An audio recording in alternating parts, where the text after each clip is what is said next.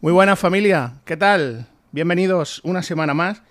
Eh, bueno, hoy quería comenzar de manera distinta, eh, dado que siempre sabéis que la sintonía del programa es la que da comienzo al mismo. Hoy quería comenzar de manera distinta, como digo, eh, comenzando, o mejor dicho, continuando algo que prometimos volver, en este caso, porque habíamos dejado a media. Entonces, bueno, eh, como esta es la continuación de lo que no nos dio tiempo a finalizar y prometimos o amenazamos con volver, eh, pues bueno, antes de nada voy a dar eh, paso y voy a saludar a quienes me acompañan hoy en este episodio número 17. y antes de nada, evidentemente, a los que conforman parte del equipo. David, buenas tardes, bienvenido, una semana más, amigo. Muy buenas tardes. Nada, esto es para quitar de encima ese coito interrupto que tuvimos en, el otro podcast. Genial, sí, además eh, nos faltó tiempo y por eso hemos decidido, no vamos a hacer más partes que Sau, porque eso tiene más partes que el Nuevo Testamento, como ya dije, pero bueno, eh, la verdad que con quienes nos acompañan hoy yo no me canso sinceramente de continuar debatiendo y debatiendo porque arrojan eh, todo tipo de sabiduría. Joan, te veo abrigado, tío, para la temperatura que hace. Yo no sé si en Barcelona está nevando, pero es que me estás dando un sarampión de verte. ¿Qué tal? Bienvenido, una semana más. Buenas, ¿qué tal? ¿Qué tal? Eh, a ver, eh, frío no hace ya, ¿eh? porque hay uno de nuestros invitados que vive por aquí también en manga corta. Pero yo estoy tapadito con la manta y, nada, deseando, deseando un episodio más con los dos pedazos cracks que tenemos que nos acompañan hoy que como tú dices, no podemos estar horas y horas escuchándoles que, no nos cansaríamos, siempre, siempre aprendiendo. Mira, de hecho está que hemos empezado con luz y acabaremos, no sé, pero vamos, hoy como dice aquel, sin prisa. Y bueno, en cuanto a los presentes, pues ya sabéis de, además, y luego veréis el título del podcast y tal, pero bueno, ya sabéis de, lo que va el tema y quiénes son. Eh, señor Manu, alias Decar, buenas tardes, bienvenido y no tengo nada más que agradecerte, como digo siempre, el que te pases por aquí, te sientes a nuestra vera. Pues encantado, como siempre, es un placer. Eh, me divertí mucho la última vez y encantado de volver a estar aquí con todos vosotros. Gracias a ti por pasarte. Y el señor de, no sé si llamarlo el señor que compra almas, o ya no sé cómo catalogarlo. El, de la guadaña. el de la guadaña. Tiene una silla con su nombre aquí, como ya dije la última vez. Y, ¿qué tal? No tengo nada más que decirte para presentarte, pero bienvenido como siempre, eh, amigo Jorge, Carpe, para los amigos, para las comunidades. ¿Qué tal? Muy buenas tardes. Pues encantado de estar aquí. La verdad es que me lo paso brutal escuchando vuestros podcasts cada, cada viernes y no veía el momento de, volver a, aparecer por aquí porque es que la última vez me lo pasé tan bien grabando que, estaba ya con el mono. Digo, necesito, necesito, necesito. Yo tengo que decir, y, tengo que ser sincero, que mm, la verdad que sí, cuando hablamos y teníamos pendiente esta conversación, hace 15 días con Jorge, le dije, digo, tenemos que retomar eh, esto que se quedó a medias, se quedó abierto. La verdad que tampoco veía el momento de que llegase y, la verdad que para nosotros es un auténtico placer siempre eh, pues debatir y estar aquí con vosotros. Bueno, pues ahora ya que conocéis eh, quienes nos acompañan hoy, vamos a hablar de todo lo que a ellos les parezca bien, vamos a hablar de lo que se quedó en el tintero, eh, que bueno, estaríamos años y décadas hablando de lo mismo, vamos a hablar de seguridad, vamos a hablar de ChatGPT y vamos a hablar de todo lo que a nuestros invitados le acontezca. Y ahora sí, eh, estáis escuchando detrás del mostrador, ha llegado el momento de divertiros y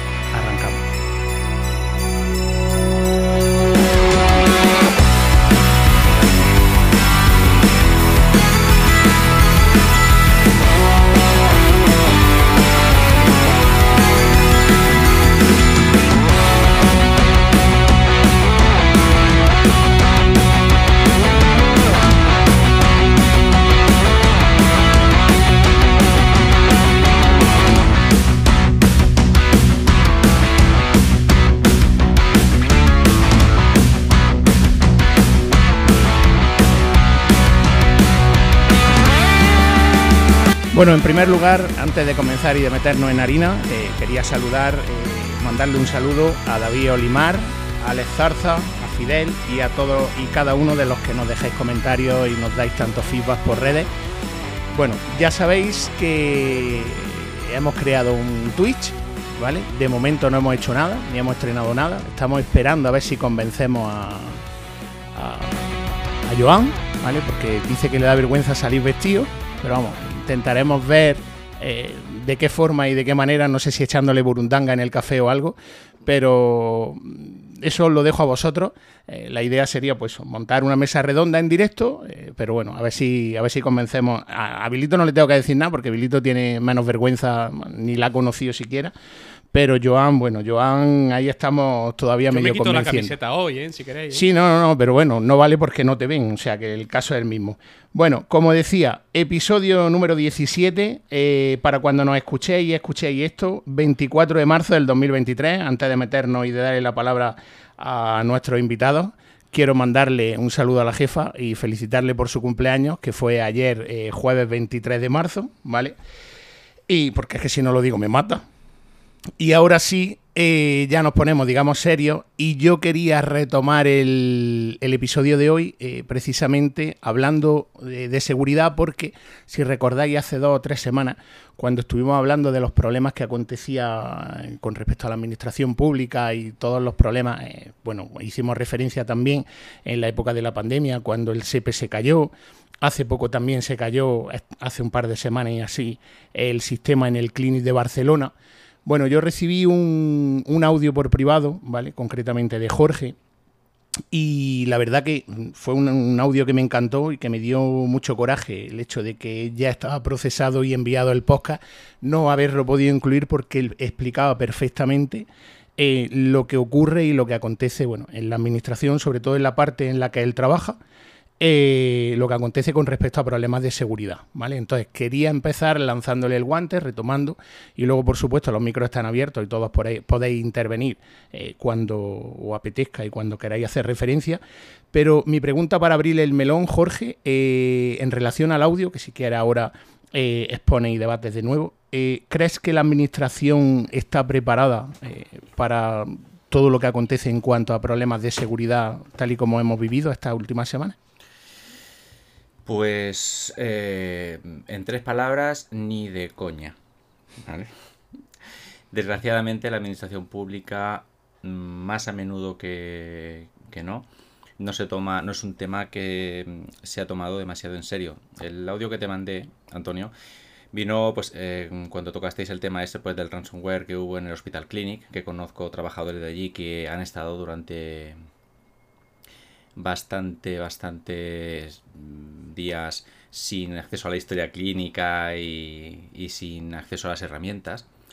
Y yo, bueno, pues le, mmm, le mandé el audio explicándole la casuística de lo que hay en mi hospital. Yo, yo soy médico, ya la gente ya lo sabe, yo trabajo en un hospital. y yo he visto prácticas eh, realmente terribles de seguridad y bueno, y le relataba, por ejemplo, que tenemos un punto de acceso en planta que tiene que va con clave WEP web, que es absolutamente inseguro, que eso eh, que con una Raspberry Pi mmm, la, lo, con una antena USB lo pones en modo promiscuo y le sacas la contraseña en 10 minutos. O sea, no llega a 10 minutos, en 5 minutos tienes la contraseña sacada. Eh, las BIOS de los ordenadores están sin contraseña, no hay ningún tipo de eh, protección de hardware, lo cual te permite en cualquier momento colocar un keylogger, por ejemplo, de hardware, que es un, para quien no lo sepa, un keylogger es un dispositivo que es USB hembra, luego tiene una circuitería dentro y USB macho. Entonces tú lo conectas en el teclado, lo desconectas del ordenador y conectas el, conectas este keylogger entre el teclado y el puerto USB y automáticamente lo que hace es que todos los mm, keystrokes, todas las eh, teclas que tú pulses, pues las va almacenando. Y luego llegas tranquilamente, te conectas por wifi porque tienen wifi incorporada y haces un volcado de todos los logs de todo lo que ha escrito la gente, incluyendo contraseñas, incluyendo datos confidenciales y no hay ningún tipo de protección para esto. Eh, los ordenadores utilizan Windows 7, algunos hay que utilizan todavía Windows XP. Ahora empieza a haber alguno que empieza a utilizar Windows 10. ah, la verdad es que es bastante terrorífico. Y yo le explicaba el por qué. Dime, dime, Antonio. No, no, no, que te iba a decir que Manu ahora, que es experto en seguridad, arrojará Mm. luz a todo esto, pero me resulta catastrófico y me resultó catastrófico cuando, cuando me mandaste el audio porque estamos hablando, o sea, tanto que hace la Agencia Española de Protección de Datos hincapié a las empresas y mete multas eh, tan sumamente eh, estratosféricas, me resulta lamentable y asombroso por otra parte el tema de la administración pública, o en este caso la rama de salud, que es la que tú te dedicas, que bueno, eh, el ransomware todos sabemos, eh, le pidieron un rescate, que la administración, en este caso el Clinic, se ha negado a pagar, creo que era 2 o 3 millones de euros, pero ellos tienen en su poder infinidad de datos, infinidad de información de, de todo tipo de usuarios, de pacientes y tal, que eso en el mercado negro pues, tendría su repercusión, pero me llama más la atención si cabe lo que me dijiste, es que una máquina de, bueno, de diagnosis, de radiografía, lo que sea, que todavía trabaje bajo un protocolo web, que eso, como tú bien dices, o sea, eso se salta eh, la seguridad o se salta la contraseña en 0,2. Claro, yo, yo notifiqué al servicio de, de IT de mi centro que ese punto de acceso WP estaba ahí. Les dije, "Mm, ¿sabéis que tenéis un punto de acceso tal? "Eh, Sí. Digo, ¿Y sabéis que eso es inseguro? Dicen, sí. Y digo, "Mm, mm, mm, eh, ¿y? O sea, y, y- y- dice, ya, pero es que en esa planta hay un aparato de electrocardiograma antiguo que no quieren cambiar porque no hay dinero y para subir los datos al tal solamente admite WEP porque es de cuando los cavernícolas cazaban dinosaurios. Bueno, pues y hay un punto débil ahí porque tienes un único aparato que está ahí funcionando y que necesita el WEP. El- y esto, es- esto es- se repite de forma constante. La, en la administración pública, aquí en Barcelona, los médicos y enfermería utilizamos eh, distintos programas interconectados. Es decir, el programa de administración de pacientes es el SAP, que es un programa de gestión exclusivamente. Pero el SAP no permite, por ejemplo, la visualización de imágenes. Entonces, para ver radiografías, tienes que lanzar otro programa que está hecho en Java, que es el Rain Java. Y, y para la enfermería, para las constantes, utilizan un programa que se llama Gacela. Y para la medicación se utiliza otro que se llama Silicon. Entonces, ¿qué es lo que pasa? Que es todos esos programas, la forma de interconectarlos con el SAP que han utilizado es a través de plugins de Internet Explorer. Es decir, el Internet Explorer, cuando tú lanzas eh, para ver las radiografías, abre un- una URL en el Internet Explorer. Ese Internet Explorer tiene un plugin que automáticamente hace el lanzamiento del programa correspondiente con la URL para obtener los datos. Pero ¿qué pasa? Pues que si eh, eso, eso se hizo en su momento para Internet Explorer. Y ahora cambiar eso cuesta tiempo y dinero. Entonces, claro, tú ahora metes Windows 11 que ya no tiene ni Internet Explorer, que utiliza Edge. Se va, se va todo a la, a la- a- o sea, toda la interconexión se va, la- se va al garete. Entonces, no, em, la, web interna que se utiliza para que tú mires tu currículum, para hacer las gestiones de recursos humanos, solamente funciona en Internet Explorer. ¿Por qué? Pues porque mm, no les da la gana de utilizar, eh, de hacerlo compatible con Chrome, con Firefox o con Edge o con Safari. Y cuando tú vas y les dices, eh, oye, escucha, yo es que en mi ordenador, yo no tengo problema porque yo tengo una máquina virtual de Windows XP solo para eso, ¿vale? Pero tú vas y les dices, oye, que yo no puedo acceder porque en mi casa yo tengo un, un- yo tengo un Apple y no tengo Internet Explorer. Te dicen, pues busca un ordenador antiguo que tenga Windows XP, es la respuesta que te dan. Es decir, eh, pues ¿por qué? Pues porque no es en, la- en las, en los temas públicos todo se diluye, no- nada es responsabilidad de, na- de nadie en concreto. Entonces, pues hay una dejadez, hay un los los SAIs, o sea, escucha escucha de esto, escucha de esto porque vale la pena. Cuando se va la luz, se cae el teléfono y, lo y el internet desde una cierta zona del hospital durante 3, 4, 5, 6 minutos. Y yo pregunté a informática, ¿por qué cuando se- hay un microcorte de luz se va y tal? Y dice, bueno, es lo que tarda en reiniciarse el switch que tenemos para esto, o sea, cuando se va la luz, el switch se apaga y tal. Y le digo, ¿pero no tenéis SAIs? Y me dice, sí, ahí están. Y digo, ¿y entonces? Dice, no tienen baterías. Y yo, ¿cómo que no tienen baterías? Y la respuesta es, sí, verás. El SAI nos pertenece a nosotros, informática. Pero las baterías pertenecen a mantenimiento. Entonces, mantenimiento tiene que pagar el dinero que cuestan las baterías para que se pongan en el SAI, que es de informática. Y mantenimiento no quiere gastar presupuesto para que se ponga en un aparato que no es suyo, sino que es de informática. Por lo tanto, informa- eh, mantenimiento no paga las baterías, informática no podemos pedirlas porque per- pertenece a mantenimiento. Luego, la casa sin barrer. Totalmente. Y, como esto es todo. Y esa, es, mi, experiencia. Con la administración. Esa es mi experiencia. Manu, arrojan un poco de luz a esto y después va Joan, que me ha pedido la palabra también.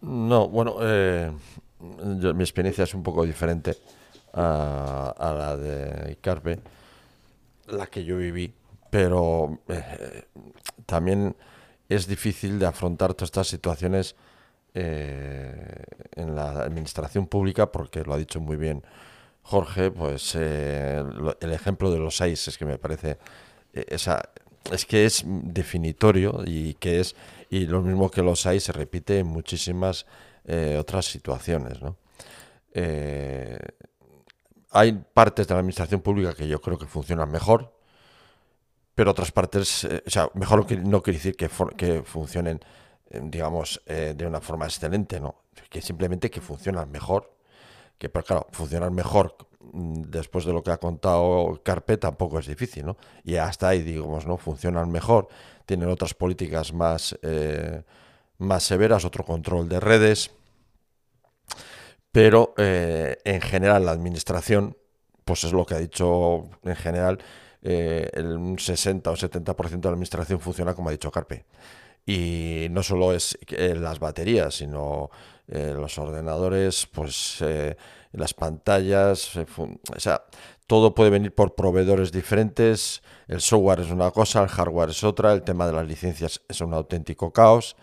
Eh, es decir, eh, no se sabe, además, bueno, la malversación, o sea, al final el dinero se supone que muchas veces sí se han comprado cosas, pero nadie inexplicablemente no aparecen. Eh, se compran licencias, pero ¿dónde están? Eh, no me extrañaría que en el caso de Carpe se hayan comprado incluso las baterías, pero no aparecen. Es decir, eh, las, administraciones, hay tantos, además hay tantos niveles, hay diferentes niveles de administración y, todo eso hace que se genere un caos administrativo. Es que más que...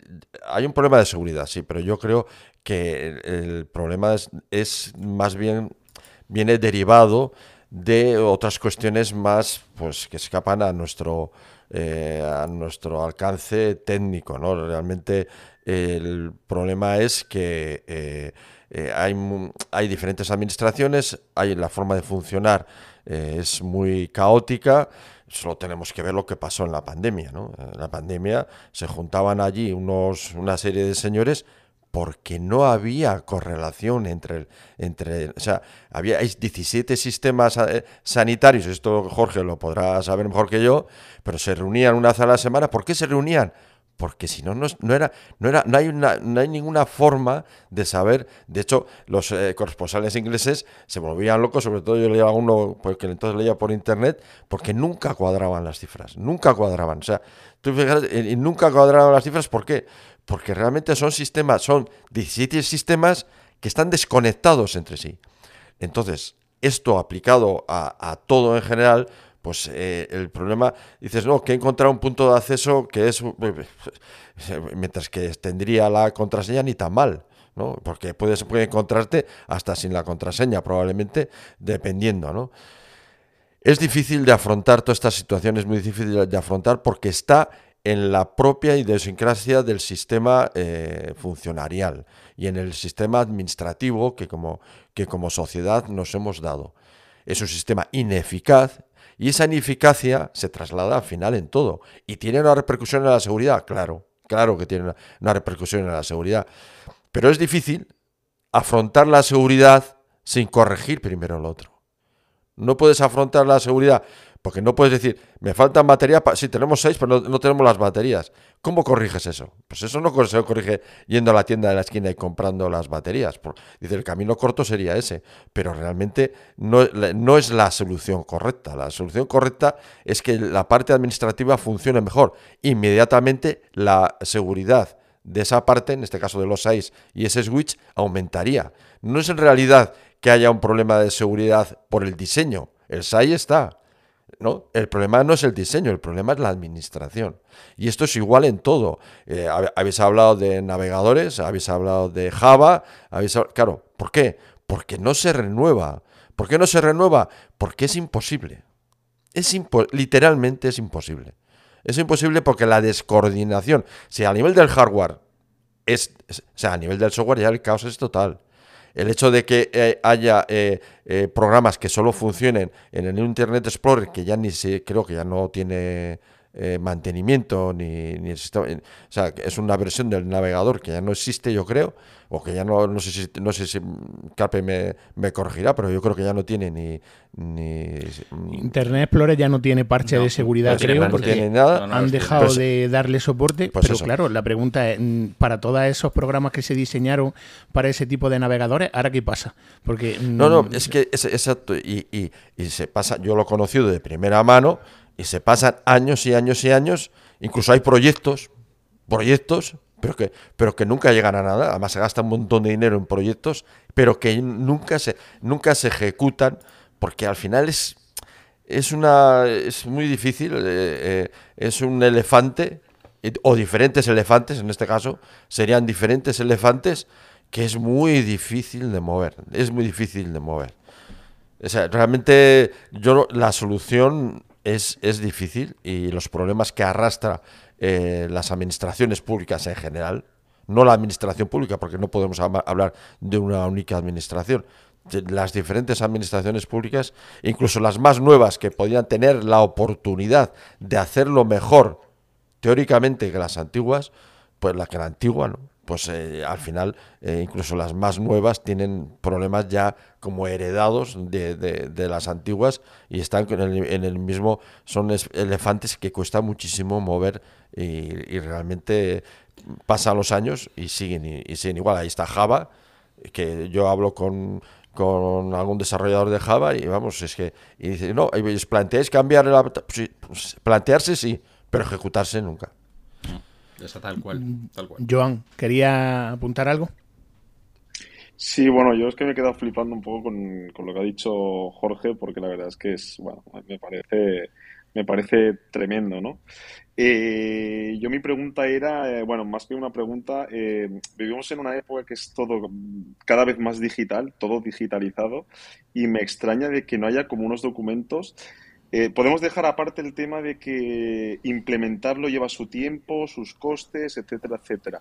Pero no hay un organismo, no existen unos documentos con un mínimo de calidad que rija unas normas que tienen que cumplir cada, cada administración para, no sé, garantizar un mínimo la seguridad. La, normativa existe, o sea, la normativa existe, pero la normativa nunca es... Eh, la normativa, por ejemplo, de la protección de datos, y eso es lo, que mm, los empresarios lo sabrán, es que la empresa debe poner los medios que estén a su alcance y que sean suficientes para bla, bla, bla, ya está, ¿vale? O sea, y eso es, y eso es lenguaje eh, judicial, lenguaje, lenguaje legislativo, ¿no?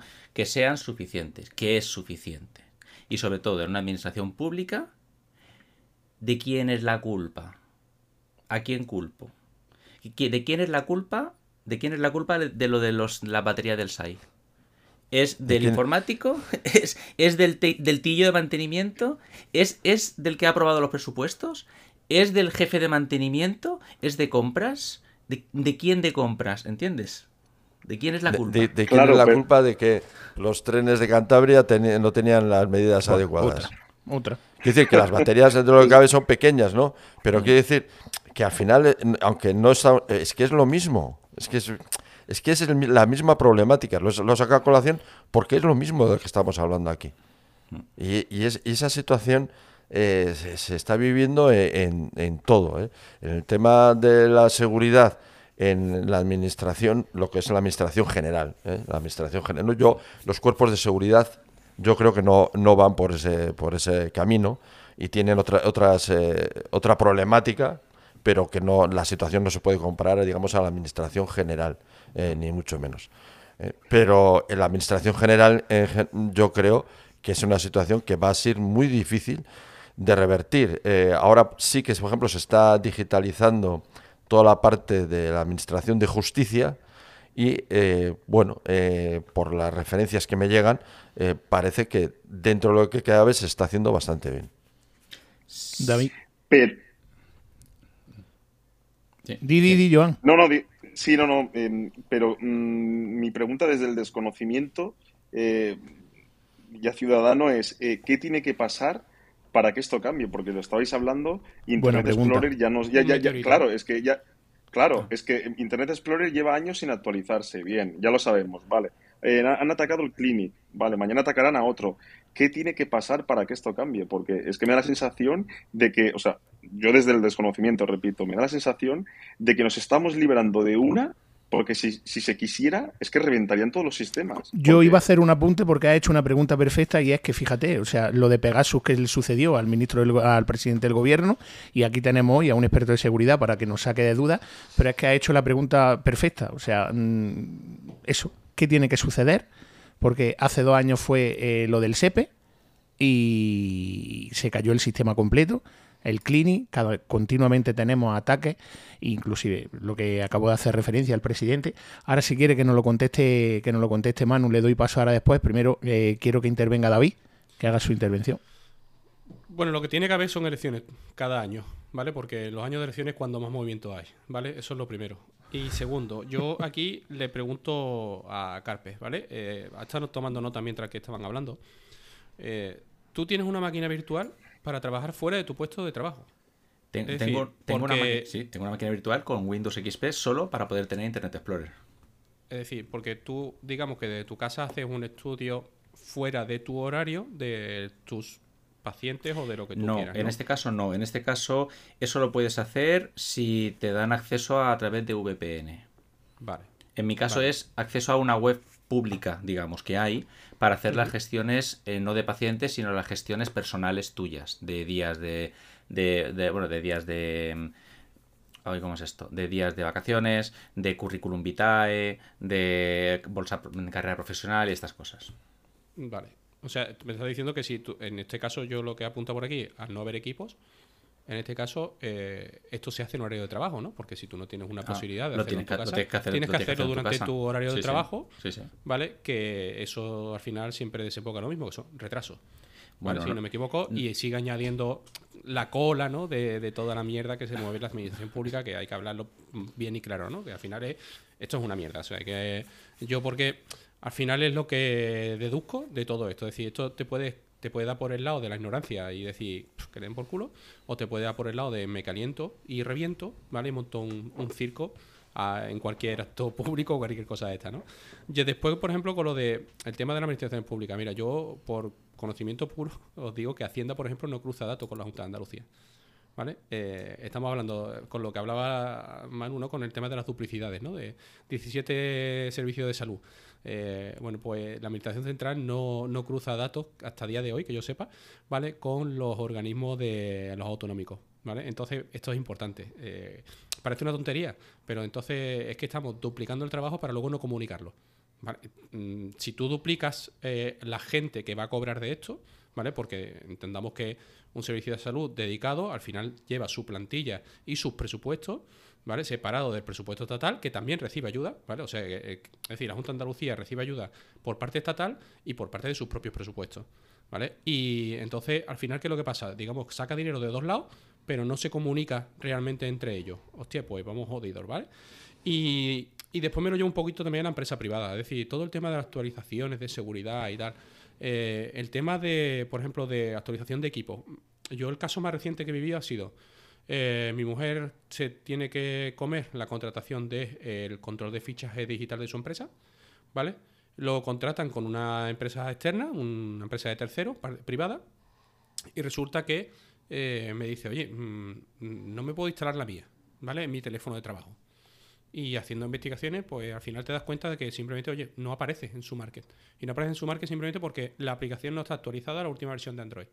¿Vale? Es cierto que hacía una semana que había salido Android, la versión nueva de Android, no sé cuál es, si es la 16 o la 15 o yo qué sé, ¿vale? Y ahora resulta de que le dice la empresa, sí, sí, no te preocupes, no te preocupes porque los desarrolladores para la semana que viene lo tienen.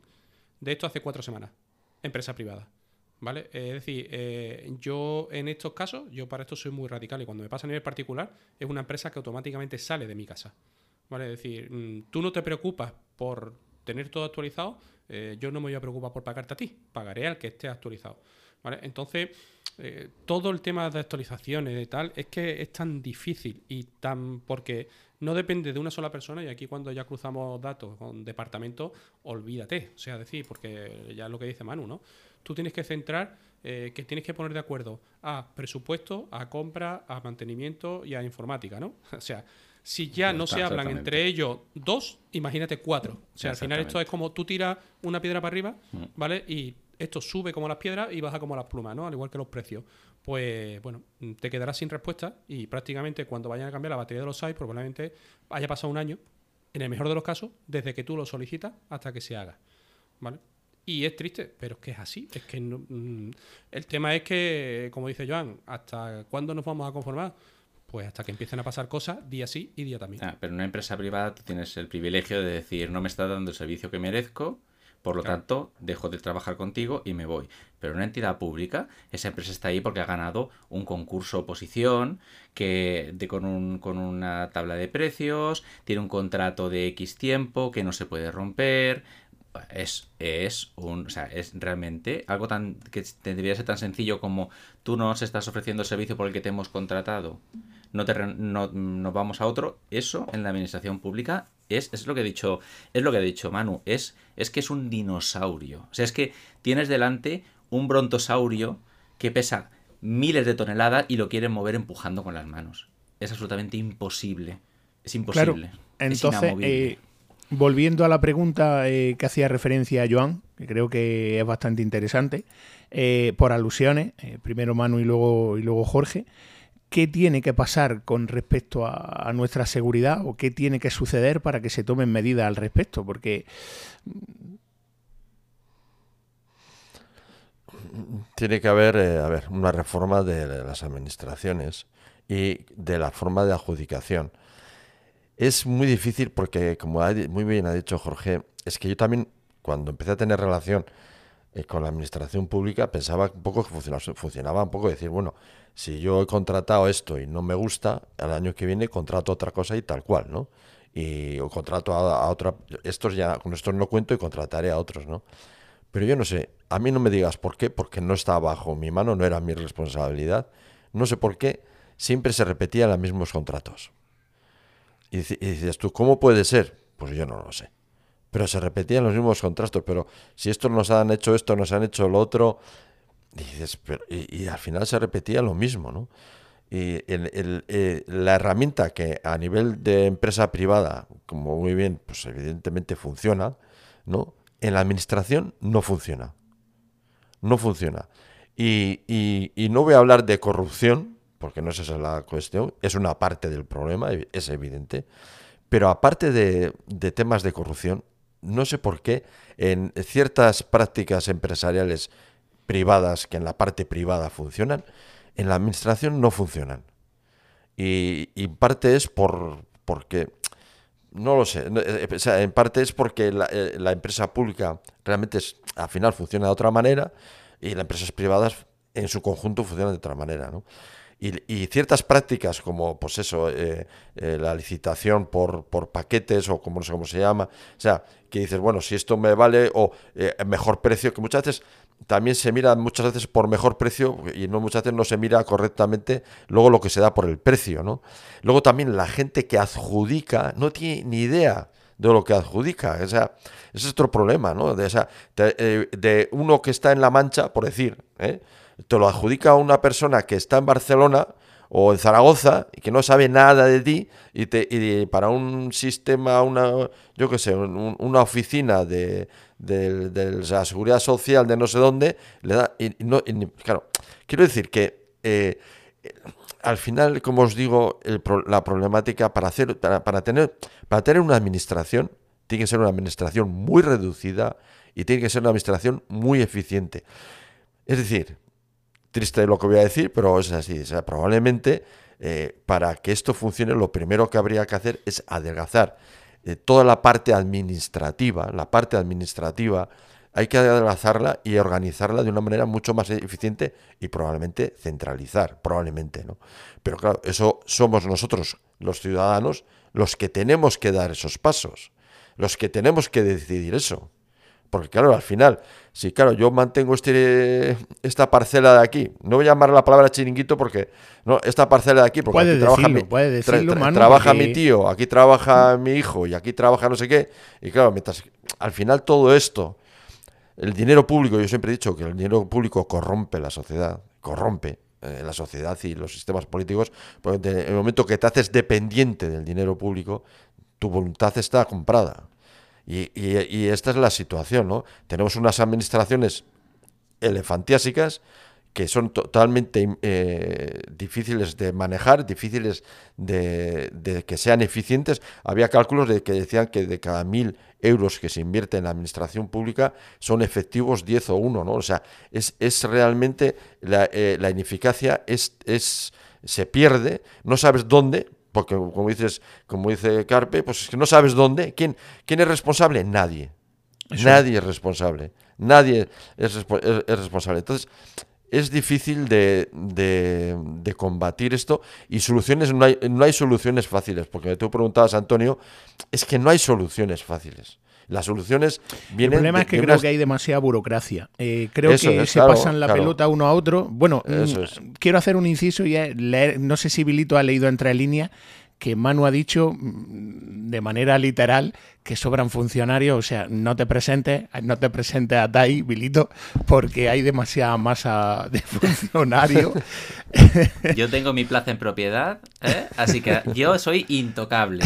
Yo, yo, puedo, yo puedo ir por la calle si estoy de blanco vestido y matar a alguien con un cuchillo no hay que echar a y no me pueden echar de mi puesto de trabajo. No hay que echar a nadie, pero sí se puede hacer una política eh, que decidas, es decir, realmente hacer una administración más pequeña, no hace falta echar a nadie, porque al final las masas, eh, las masas eh, laborales se mueven. O sea, no es, no es algo fijo. si tú tomas la decisión de hacer algo efectivo, de, algo de, adelgazar, no hace falta echar a nadie porque simplemente pues adecuar, adecuando el personal y el paso del tiempo, y el paso del tiempo, si llevas una política correcta, te va eh, ajustando las plantillas. Claro, lo que no puedes hacer si metes a mil personas cada mes en, en, en, la administración pública, seguro que no adelgaza, ¿no? O ocho mil o las que sean cada mes, o sea, no adelgaza nunca, ¿no? Pero si haces una planificación y haces una planificación en la que sí puedas meter 100 para, porque siempre se, siempre se jubila gente, en fin, gente que se va, hay muchas bajas, etcétera pero puedes, puedes ir poco a poco con los años, vas adelgazando, vas ajustando y sobre todo, más que el, tema, pues sería el, eh, ir adecuando y hacer el, eh, todo el organigrama más pequeño y más efectivo, ¿no? Y que sea mucho más controlado y mucho más responsable, que haya, que ahora, que haya responsables y que haya eh, gente que tiene que hacerse responsable y bueno, y, quizás variar la función pública. Habría, que variar, que eso algún político hace, yo que sé, 30 o 40 años, eh, a un agosto me acuerdo, que salió en la prensa, algún político que como no había en aquella época no había muchas noticias, dijo que había que cambiar la administración pública. Cambiar la administración pública, que es cambiar el estatus del funcionariado, ¿no? El problema es que se pasan la pelota uno a otro, pero eh, siempre el perjudicado es el usuario de a pie, porque era lo Estoy hablando de esto hace 40 años o 30, yo qué sé, cuando lo escuché la primera vez y nunca lo he vuelto a escuchar. Si ¿eh? un político no es responsable de salir públicamente en televisión con, con, la hemeroteca ahí, que está la hemeroteca, y decir, yo, em, yo estoy presentándome a las elecciones y este es mi programa electoral. Y en mi programa electoral yo digo que voy a hacer 1, 2, 3 y 4. Y luego cuando llega no hace ni 1, 2, ni 3, ni 4 y le dices, oiga usted, usted me prometió y esto está grabado. Eh, y no me ha hecho ni uno, ni dos, ni tres, ni cuatro. Usted no debería estar gobernando. Ah, es que la situación, es que la coyuntura, es que, ah, es que lo que yo me he encontrado, claro, es que los que venían antes. Mira, si, os dais cuenta, justamente a lo que tú estás haciendo referencia ahora mismo, Jorge, fíjate la delgada línea, la delgada línea que separa la seguridad, que es el tema principal que estamos tratando, con la política, que ya de lleno nos metemos. O sea, si os dais cuenta, fíjate, mm, se pasan la bola uno a otro, el usuario, como le decía Manuel, perjudicado, pero realmente eh, la potestad, o en este caso la responsabilidad, por lo que tú estás haciendo referencia, la tienen prácticamente a los políticos. Es que es, cuenta? es que es, que, eh, perdón, Antonio, es que es política. Claro. Porque los altos cargos de las administraciones públicas cambian cada vez que hay elecciones, porque son puestos puestos a dedo. Y siempre es lo mismo. Y yo he vivido un montón de cambios de gerentes y de directores médicos y de gerentes administrativos. Claro, eso también, Jorge, el problema es que ya es cargo político, pronto va a ser cargo político el personal de limpieza. Claro. Claro, es, que, lo que claro, es que esa es, la situación, es que ya son cargos políticos, pronto va a ser cargo político eh, el portero de la, de la puerta, es que va a ser un cargo político. Lo que es lamentable es que mm, mientras todo eso se soluciona, los datos del usuario de a pie están en la dark, en la dark web los piratas informáticos piden rescate por ransomware y los datos de Joan, David, Manu, yo o incluso de toda la gente que nos está escuchando circulan libremente, pero luego a ellos eh, sí te dicen que eh, castigan o le meten multazos a Oran, a Vodafone, a empresas que te llaman a las 4 de la tarde porque perturban nuestro descanso, pero luego ellos, sin embargo, mm, tienen todos nuestros datos, porque era lo que hacíamos referencia el otro día. David lanzaba la noticia de que eh, Hacienda había sido también hackeada. Hacienda es la administración que más conoce de todos nosotros. Era lo que decía en, el podcast de ese de esa semana. Y sin embargo, ellos eh, te obligan, yo tengo una empresa privada, ellos te obligan a lo que tú hacías referencia, Jorge, al inicio del, episodio, que por ley y tal tienes que cumplir, tienes que decirle a todos tus clientes que en este caso nosotros no cedemos datos a terceros, eh, pa, pa, pa, mucha burocracia y mucho texto jurídico. Pero ¿y ellos qué pasa? Porque mm, la administración contiene todos nuestros datos a nivel médico, a nivel histórico, a nivel hacienda, eh, económico y tal. Y eso, cada cuatro años cambia la legislatura, cada cuatro años entra un político nuevo, pero mm, resulta que para cambiar los SAI, de, para cambiar las baterías de un SAI, nadie sabe a quién tiene que recurrir porque se pasa la pelota uno a otro. Porque tú eres el dueño de tu empresa y tú eres el responsable de la protección de datos. ¿Quién es el responsable de la protección de datos de Hacienda? Hombre, supuestamente la propia Hacienda, la propia administración. No, pero, ya, pero ¿quién es la persona física? No, claro, evidentemente. claro, claro, porque, porque al director de la, al, genial. al director de Hacienda le importa un pimiento que a la administración de Hacienda le caiga un multazo porque es dinero público, o sea, le da igual, pero no hay un responsable físico y ese es el tema. Respondiendo a la pregunta que hizo Joan, ¿qué hace falta? ¿Qué tiene que ocurrir para que haya un cambio de paradigma en la seguridad en la administración pública? Que venda votos, como actualmente venden otras cosas votos.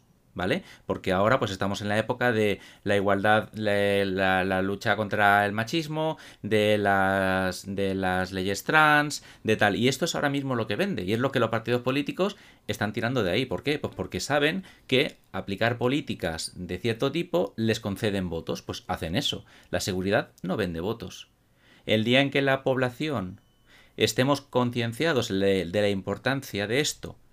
Y cuando haya una cosa de este tipo de filtración de, de, datos, las, los, eh, los, noticiarios eh, se hagan eco de la situación y la población pida un responsable político de alta esfera, el día que un partido político la gente le vote por prometer que va a blindar las empresas, las, las, empresas públicas y que va a proteger nuestros datos y que va a intentar tal, el día en que eso venda votos, tendremos lo que estamos buscando. Hasta entonces, Nanay.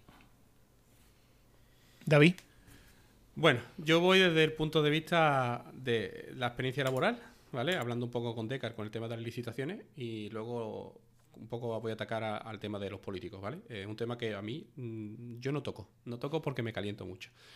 Primero, eh, con el tema de licitaciones. Yo digo, claro, yo trabajo en una empresa de telecomunicaciones, ¿vale? Y una de nuestras patas era la, administración pública, ¿vale? Tanto como que nos salvó, no voy a decir de la quiebra, ¿no? pero nos resolvió digamos, las cifras durante pandemia. ¿no?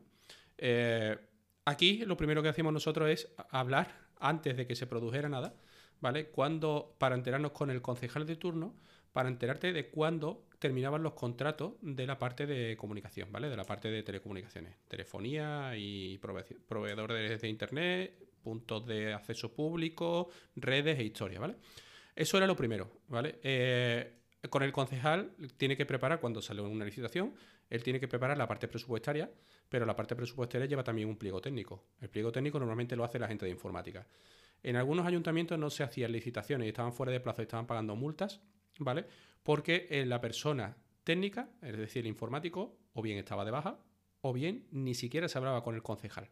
¿vale? Entonces, con lo cual es, yo no me hablo contigo, pues con lo cual, ¿qué voy a hacer? En lugar de ayudar al ayuntamiento y a la gente de tu pueblo, tu localidad, no, yo puteo al concejal, ¿vale? Para ver si el concejal se va y entra otro que me caiga mejor, ¿vale? Entonces, cuando tú empiezas así, ¿vale? Eh, mal, mal, porque es así.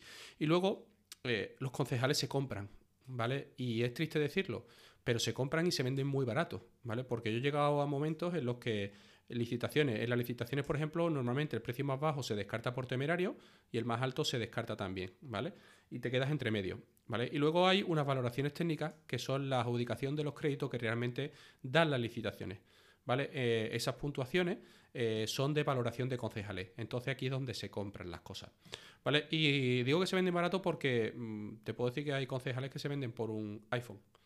¿vale? Eh, que tú con tu sueldo te puedes comprar cuando tú quieras, ¿vale? Que no es decir que te haga falta ni nada, pero, mm, tío, un iPhone, ¿eh? Mm, cuidado, ¿eh? Que llega, o sea, juegas el dinero público porque a ti te den el último teléfono de moda, ¿vale? Y esto es así, ¿eh? Y, lo digo, o sea, lo hacen todos los grandes, ¿vale? Y, e incluso los pequeños, porque te tienes que meter en el juego porque si no te metes en el juego no llegas, ¿vale? Y en lugar de luchar contra el juego, ¿vale? Tienes que meterte en el juego, con lo cual tú nunca sales de ese, mercado viciado que hay ahí. ¿Vale? Porque no puedes moverte. Mm, es decir, si tú vas con tu bandera de la seguridad por delante, y nosotros, por ejemplo, hablamos de Microti, hablamos de Unify, hablamos de todo lo que tú quieras, que siempre es un poquito más potente de lo que puede haber en cualquier administración pública, ¿vale? O que el informático de turno va a comprar un switch Tepelín porque lo que le da el presupuesto es lo que le da, ¿vale? Y, y entonces cuando vas así y vas con tu escudo y tu bandera, ¿vale? La primera vez vas bien, estupendo. Cuando te chocas contra la pared 30 veces, ¿qué es lo que hace? Si no entra el dinero, yo tengo que buscarme la habichuela.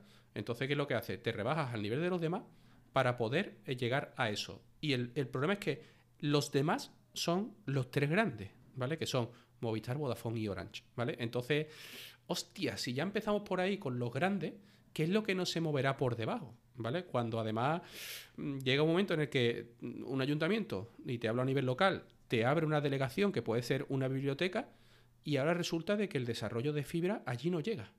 ¿Vale? No llega un desarrollo de fibra por parte de, cualquiera de los grandes. Y se tienen que ir a un cablero local.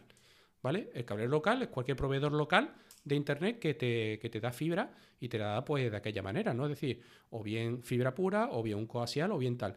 Pero es que el equipo que monta es un equipo cualquiera, ¿vale? Es un equipo que incluso a lo mejor es mejor, puede ser incluso que sea mejor que el equipo que te monte una de las grandes, ¿vale? Entonces, mm, claro, pero ya empezamos a mover dinero de, oye, cuando salga algo de esto, pues no se lo deja a ninguno de los grandes, me lo das a mí, ¿vale?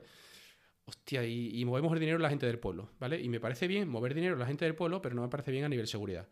Y segundo, con el tema de, de los políticos a mí me hace mucha gracia cuando eh, yo ahora que estoy opositando, tú quieres ser auxiliar técnico de informática y tienes que prepararte unas oposiciones con una titulación académica específica para ese grupo de, de posiciones, ¿no? Y para ser político no hay ningún requisito. Ninguno. ¿Vale? Es como, mm, oye, yo soy el vendemotos de mi pueblo, ¿vale? Y me asocio primero, creo cualquier asociación que mueva gente y de ahí pues se organiza tal movida que crecemos, ¿vale? Y nos organizamos y a partir de ahí pues buscamos financiaciones, buscamos tal y creamos un partido político. Pero nadie te dice, no, no, mm, para ser político tú tienes que tener una licenciatura, ¿vale? Y tienes que tener una certificación de idioma, mínimo, ¿eh? Mínimo, porque creo yo que un presidente del gobierno mínimo debería de manejar entre dos y tres idiomas, porque es lo que se va a encontrar. Es decir, tú cuando vas a Bruselas, pues te vas a encontrar el inglés como idioma universal, el francés, ¿vale? Y quizás el alemán, ¿vale? Porque son los países más fuertes dentro de la Unión Europea. Pues no es obligatorio, ¿vale? Y segundo, nadie obliga a unos requisitos mínimos académicos ni nada para ser político, ni hay un proceso de selección. Mm, coño, cuando tú vas a cualquier empresa privada y el, el, financiero de turno tiene que demostrar todas las habilidades habidas y por haber, ¿vale? O el informático raso tiene que demostrar todas sus habilidades habidas y por haber entonces te quedas un poquito alucinado. ¿Vale? Y, por eso mismo no hablo de política. Es decir, eh, yo siempre que veo la política en la tele, lo único que veo es gente de un partido que insulta a la gente de otro partido, ¿vale? Y lo hemos convertido en el sálvame del telediario. ¿Vale? Es decir, el telediario no es otra cosa que el sálvame de los políticos, ¿vale? Que en, los que no se aporta nada, pero todos los días, mm, digamos que lo que nos enseñan, ¿vale? Que después sí se, se aporta porque se crean leyes y tal, lo que quiera. Pero lo que nos enseñan en la tele es simplemente el insulto cada vez, además, hay veces que cada vez más gracioso porque son cada vez más elaborados, ¿vale? De unos a otros. Pero es que estos señores no están ahí para insultarse. Estos señores están ahí para hablar por nosotros, que para eso los hemos votado. Entonces lo que dice Carpe, si tú llevas un partido, un, programa político y tú luego resulta de que no has cumplido en los cuatro años, no has cumplido nada, ¿vale? Y como siempre, tú culpas al anterior, mm, quizás deberíamos hacernoslo mirar, ¿vale? Y, votar un poco más con la cabeza y menos con el corazón, porque al final, cuando llega unas elecciones, aquí se nos notan los colores y cada uno vota a tal y pascual. O sea, es decir, yo recuerdo que he votado a Podemos alguna vez y mi voto cayó en saco roto. ¿Por qué? Pues porque tú votas y ya está. Y lo veo muchas veces en, el ayuntamiento de aquí de mi localidad, que cuando los he tratado a nivel laboral, pues he visto que esto es un club de amigos ¿vale? Eh, Pero eso, eso va a suceder siempre en todas las administraciones, porque a fin de cuentas es a lo que hacíamos referencia al inicio del episodio, que se pasan la pelota uno a otro, eh, ellos están en el cargo por los años que tengan que estar o el tiempo que tengan que estar, eh, se lo llevan fresquito y al final el que lo sufre es el usuario de a pie, nosotros, y realmente, pues eso, nuestros datos, nuestra, o en este caso, pues Carpe tienen su trabajo, la clave web vulnerable, le faltan las baterías los hay, eso, por eso le preguntaba yo a Manu al inicio que si había solución a esto, pero la solución pues es hacerlo todo de nuevo, yo creo que es tirar el castillo y levantarlo. Claro, eh, pero, pero para eso fuego purificador. Sí, sí. Sí, total. porque... contra el sistema. pero es imposible, David, porque mm, está todo montado de tal forma. es imposible, Antonio. Pero es, que si no, ya nos metemos en política y a fin de cuentas, eh, pues eso. Mm, creo que, a ver, no es imposible, pero es lo que decía Manu. Habría que hacer la administración nueva desde cero, porque tú vas a entrar ahora, pero mm, va a durar cuatro años. Y en esos cuatro años, seguramente que va a, va a tomar medidas. Pero mañana va a entrar otro al que se la suda, hablando en plata, la gestión o en este caso los recursos eh, a dónde vayan destinados para que la sanidad vaya mejor, o en este caso la seguridad, porque a mí sinceramente, a mí lo que más me preocupa de todo es que mis datos estén pululando por ahí. Hablábamos antes entre bastidores que todos los que estamos aquí estamos manteniendo una charla y una conversación y nos estamos viendo entre nosotros, pero hay miembros de nosotros a los que no les gusta eh, y es completamente respetable eh, que se haga pública su imagen. Por eso el podcast solamente se emite y se graba en audio. Es completamente respetable. Pero a mí lo que me preocupa, que creo que será lo mismo que os preocupa a todos los que estamos aquí o todos los que no oyen, es dónde acaban nuestros datos. Porque la filtración que hubo en el clinic, pues mm, hay filtración de pacientes, que unos sean donantes, que otros no sean donantes, todo eso se vende en la dark web y oye, yo pienso mal y digo, ¿qué pasa? Un tío que tenga pasta puede llegar y tener mis datos. Y si yo a lo mejor eh, soy donante, tienen toda mi historial clínico y saben que soy una persona sana, pues oye, a ver qué pasará, porque antes de que si mi hija necesita un riñón, pues si tengo mucho dinero y tal, piénsalo como si fuese una auténtica mafia, te llevas por delante a quien haga falta. Entonces, eso me preocupa. Me preocupa eh, que mis datos de Hacienda pues estén pululando por ahí y que luego a mí me frían a impuestos porque yo tenga que cumplir una serie de requisitos eh, y la administración no los cumple. Pero da igual, Antonio. Mira, eh, hay que luchar. Una cosa es que, es decir, luchar contra el sistema. A mí me hace mucha gracia porque aquí nos hemos vuelto muy cómodos, ¿no? Y Ahora te doy la palabra, yo. Y se protesta desde una silla. Eh, Francia le han aumentado o le quieren aumentar, bueno, ya está aprobado, todavía creo que sí, que está aprobado ya, el tema de la ley que se jubilan dos años más tarde. Han montado revueltas en la calle. Pero ojo, con respecto a eso, ellos están mucho peor que nosotros, porque ellos se pueden jubilar, o sea, han montado revueltas por aumentar los dos años, pero ellos tienen que tener 40 años eh, cotizados. Nosotros, de momento, con la nueva reforma que han hecho, son 38 y medio. Ellos, aunque se puedan jubilar con 64, tienen que tener 40 años cotizados, con lo cual van peor que nosotros. Pero eso es, mm, nos metemos en otro OS porque yo sé perfectamente que todas nuestras generaciones venideras, como es el caso de tu hijo, no sé si, bueno, Manu sé que tiene hijos también, pero esa gente no va a tener pensiones y luego para tener que tener 40 años cotizados, nosotros veremos, ver, para tener 40 años cotizados tienes que empezar a trabajar con 20 y no va a suceder porque los tienes con 30 sin dar un palo al agua y por el motivo que sea o porque no encuentras trabajo o porque son trabajos precarios. Pero no me quiero ir por esos derroteros porque entonces sí que nos metemos en política. Eh, yo creo que yo creo que es lo que estamos, nos estamos alejando. sí, total. Eh, eh, tenemos que entender la seguridad como un concepto, concepto global. Es decir, la, primera disertación que ha dicho Carpe es la parte más baja. Pero el problema es que es para, digamos, la parte más baja, la parte casi de usuario, ¿no?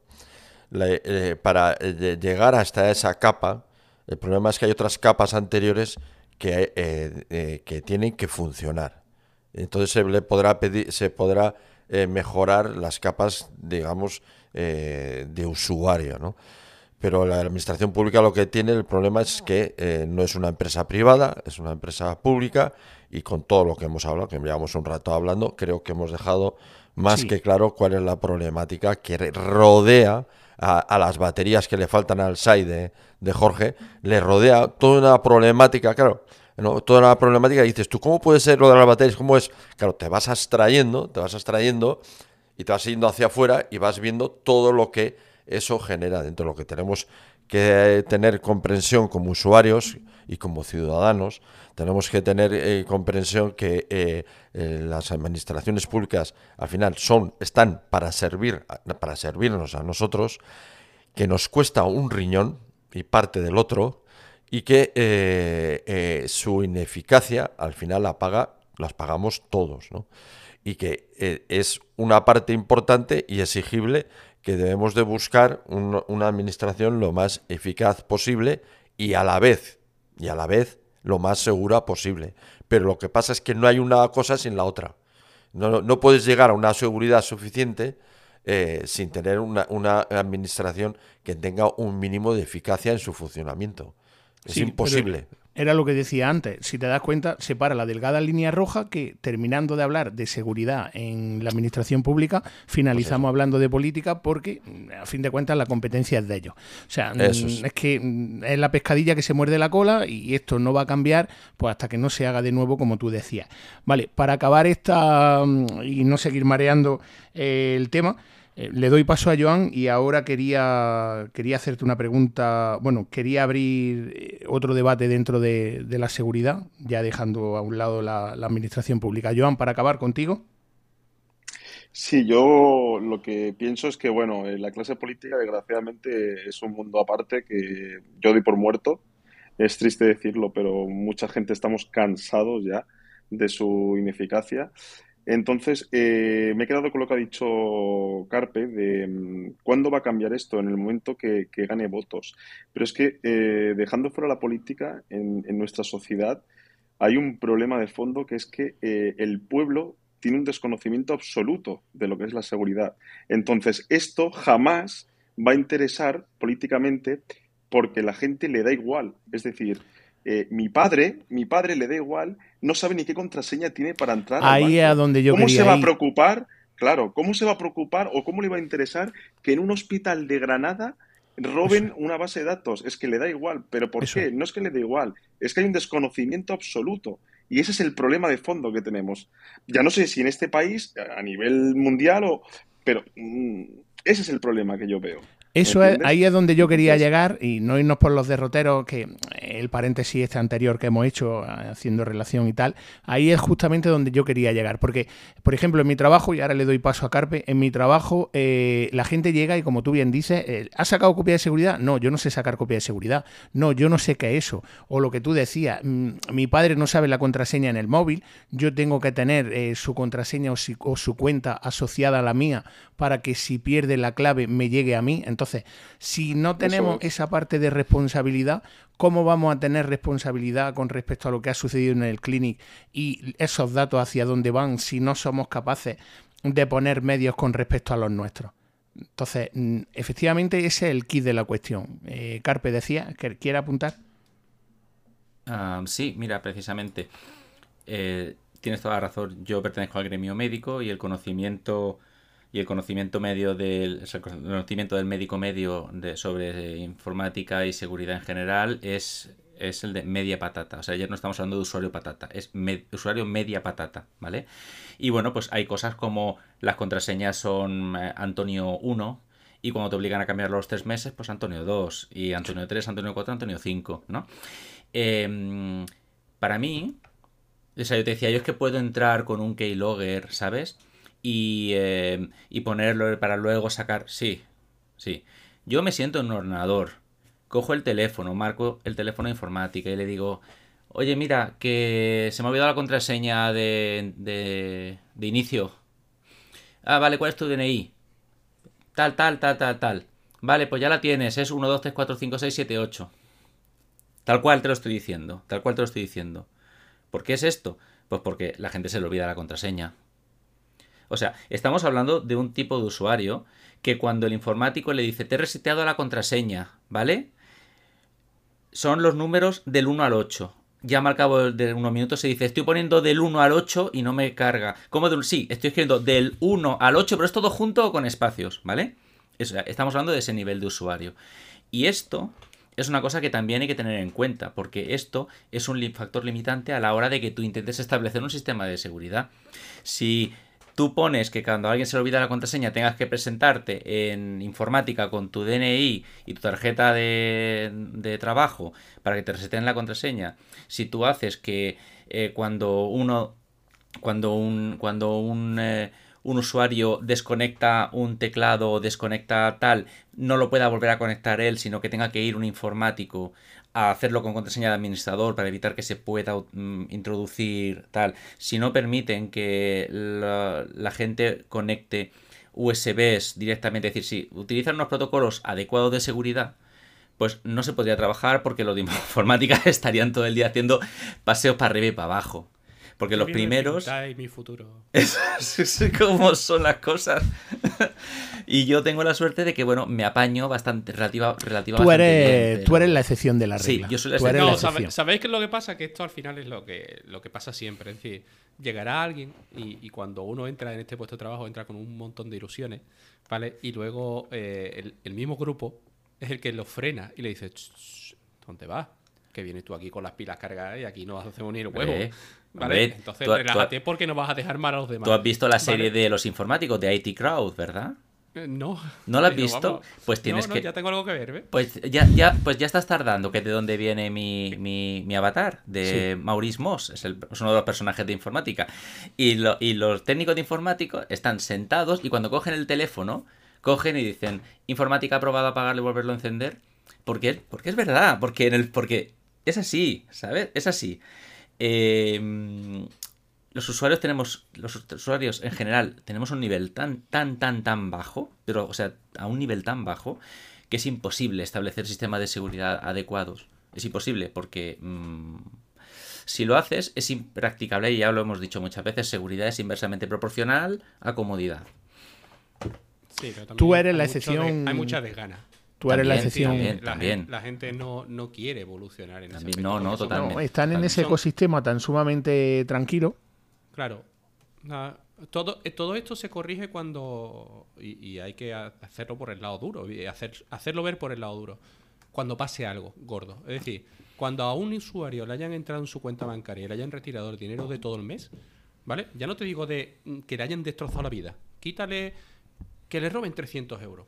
¿Vale? Por decirte algo, que 300 euros no van a hacer daño, a mucha gente no le haría daño, pero te darías cuenta de que ya empezarías a preocuparte un poco por el tema de la seguridad porque ya me han entrado. Entonces, ah, amigo, esto ya es distinto. Sí, ese toma medio. Lo que pasa que no es algo que se inculque o que se gaste para eh, inculcárselo a la sociedad, porque casos de esos veo yo todos los días de gente, sobre todo mayor, a los que son víctimas del smishing, que le llega el típico enlace eh, de un SMS diciendo que es su banco, que meta eh, la contraseña, que ha tenido un problema y tal, y automáticamente pues, se hacen dueños de, de todo su sistema, inclusive hasta hasta poder penetrar en el móvil y acceder a la cámara, a tu foto y a todo. Y te pegan el susto cuando, cuando te virlan, pues como casos como los que he visto de tres mil y pico euros y, y eso. Manu, eh, que llevan... O cuando, te, llaman, ¿no? Te llaman de... Oye, que... Sí, o cuando te llaman de Microsoft, sí. Me está llamando un mensaje, me llega un mensaje de la caja rural. ¿Tienes sí. cuenta la caja rural? No. Nadie desde aquí...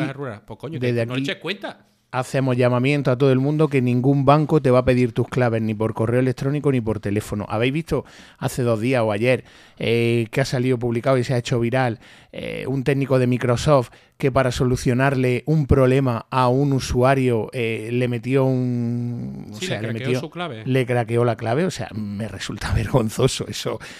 ha sido, vamos... fue de chiste, fue de chiste, vamos. Sí, sí, fue de chiste total.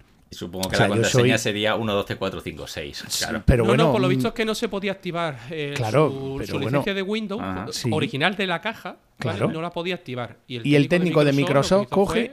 Acedo, te craqueo la contraseña. Y, te, lo craquea. Venga, hombre, yo soy el responsable y lo pongo de patita en la calle. Manu, me tienes preocupado hoy porque te veo. No, eh, no sé. Todas estas, todas estas cosas, eh, a mí yo siempre muy, soy muy escéptico con todas esas noticias. En general, hay que, hay que ser yo siempre soy muy escéptico porque eh, si el, eh, eso no me lo puedo creer porque eh, eso que conlleva que hay un fallo en Windows.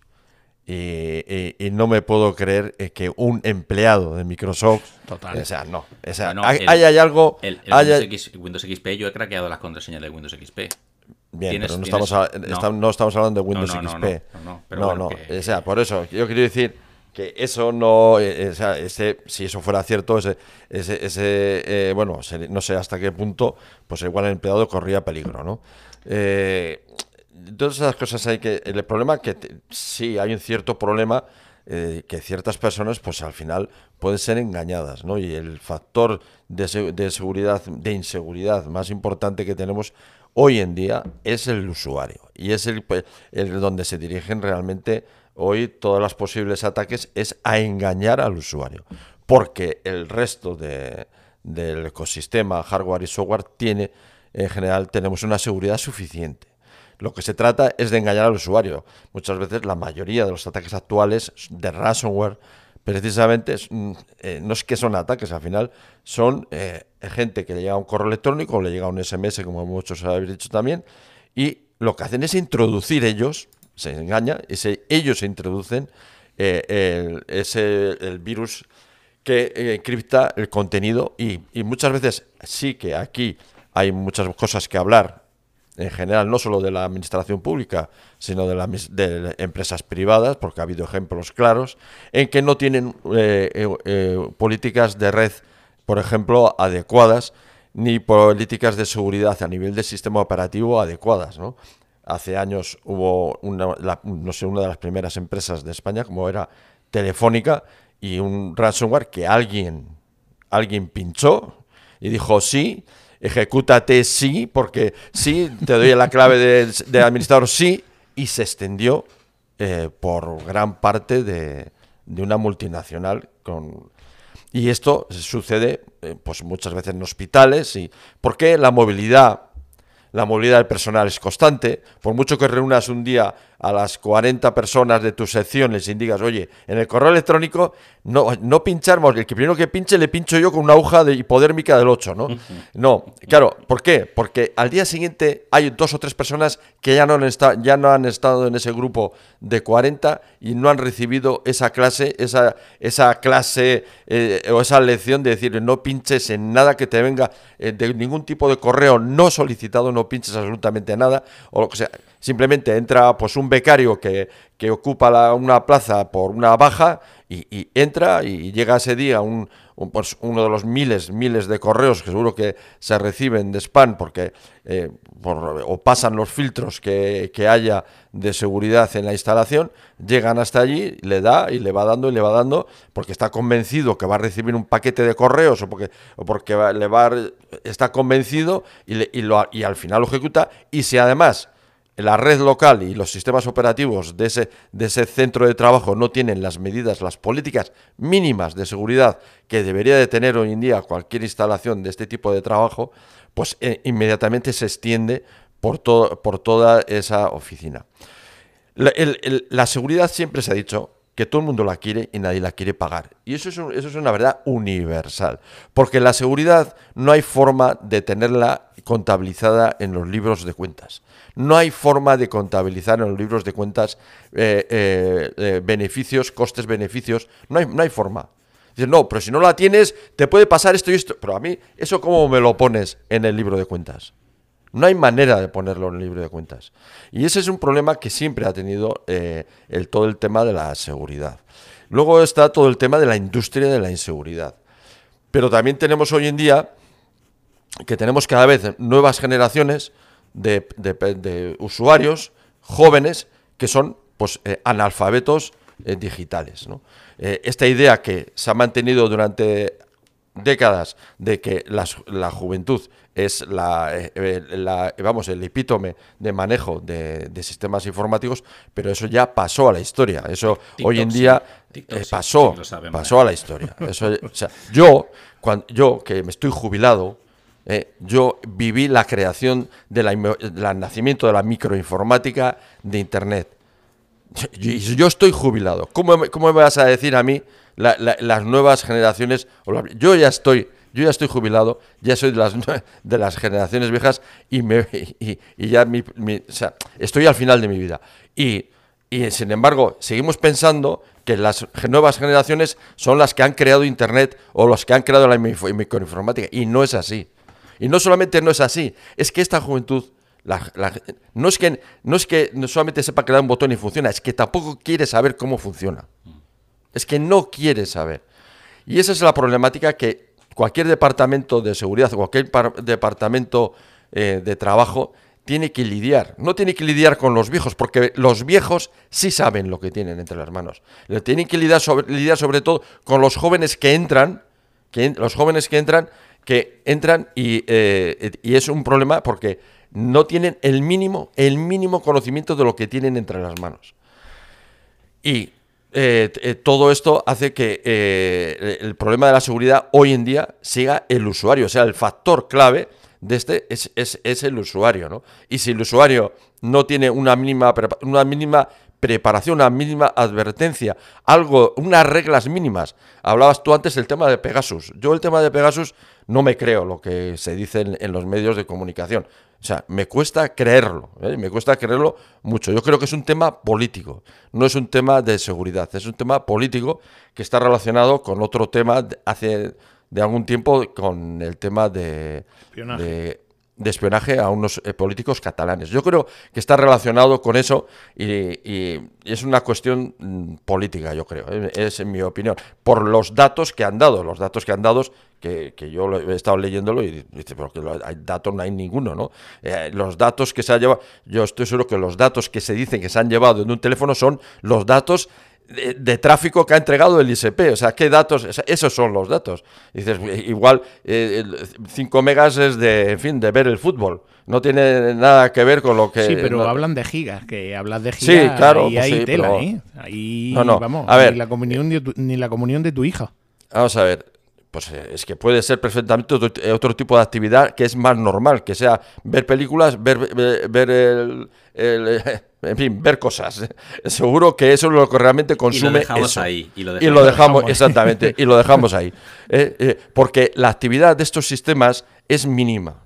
O sea, la actividad que tienen eh, estos, estos, estos software, precisamente su capacidad, si consigues, si consiguen, no sé cómo, introducirse en un dispositivo, la actividad que tienen es mínima. O sea, porque lo que se trata es de que no se note. desapercibidos. aquí lo que se trata es de pasar desapercibido. Y, de pasar desapercibido de, todas las formas posibles. Y lo que se hace, además en general, siempre se, se, transmite eh, de formatos eh, comprimidos eh, y comprimido y, y encriptado. Toda esa información se emite y generalmente se emite además pues se emite en horas que no hay actividad, cuando hay redes eh, está la conexión wifi, en fin. lleva parado tanto tiempo sin actividad. Exacto, hay una serie de parámetros que eh, todos estos sistemas están pensados para pasar exactamente desapercibido y seleccionar expresamente qué información se va a extraer. No, o sea, yo no voy a extraerme eh, por extraerme, o sea, imagínate todo el carrete de fotos de, un móvil porque no tiene sentido. Y aparte que te delataría, o sea, te delataría lo que sería lo, más normal. Es, lo que se hace es hacer de configurar el agente, que así se llama, eh, configurar el agente que se introduce, se configura para que obtenga los datos de interés, generalmente pues, eh, que están relacionados con otras situaciones del blanco, ¿no? O sea, pues si el blanco va a visitar, claro, va a visitar a no sé quién, es como vamos a activar que va a no sé dónde, es cuando se activa, pues un eso es, eso es mucho más complejo y generalmente eh, eh, eso en datos es lo mínimo lo mínimo imposible, lo mínimo posible. Y lo que te están dando ahí, a lo que se entregó ahí, estoy seguro que es lo que han entregado los ISPs de que ha sido la, el tráfico de datos de esos terminales. Tiene toda la pinta de que es de que es eso, ¿no? De que es, de que es así. Entonces, eh, yo pienso que realmente lo que hay detrás es un tema político que se escapa, mm, se escapa a lo que queremos hablar aquí, ¿no? Es, una, bueno, si, si, si, os han espiado a, nos, a vosotros, fíjate, también nos han espiado a nosotros. No sé, no sé si entendéis por dónde va un poco la, cosa. Es una especie de, de, contraponer, eh, o sea, vosotros, bueno, y nosotros también, ¿no sabes? Eh, o sea, no sé cómo decirte. Yo, eh, hay, yo pienso que hay mucho más de esto que del otro. ¿eh? O sea, es, es, muy. Y es, es realmente difícil de creer. Cuando hay. Supongo que habrá, por lo menos, habrá una serie. De, de, protocolos mínimos, seguro que hay una serie de protocolos mínimos y por lo tanto es difícil de creer todo eso.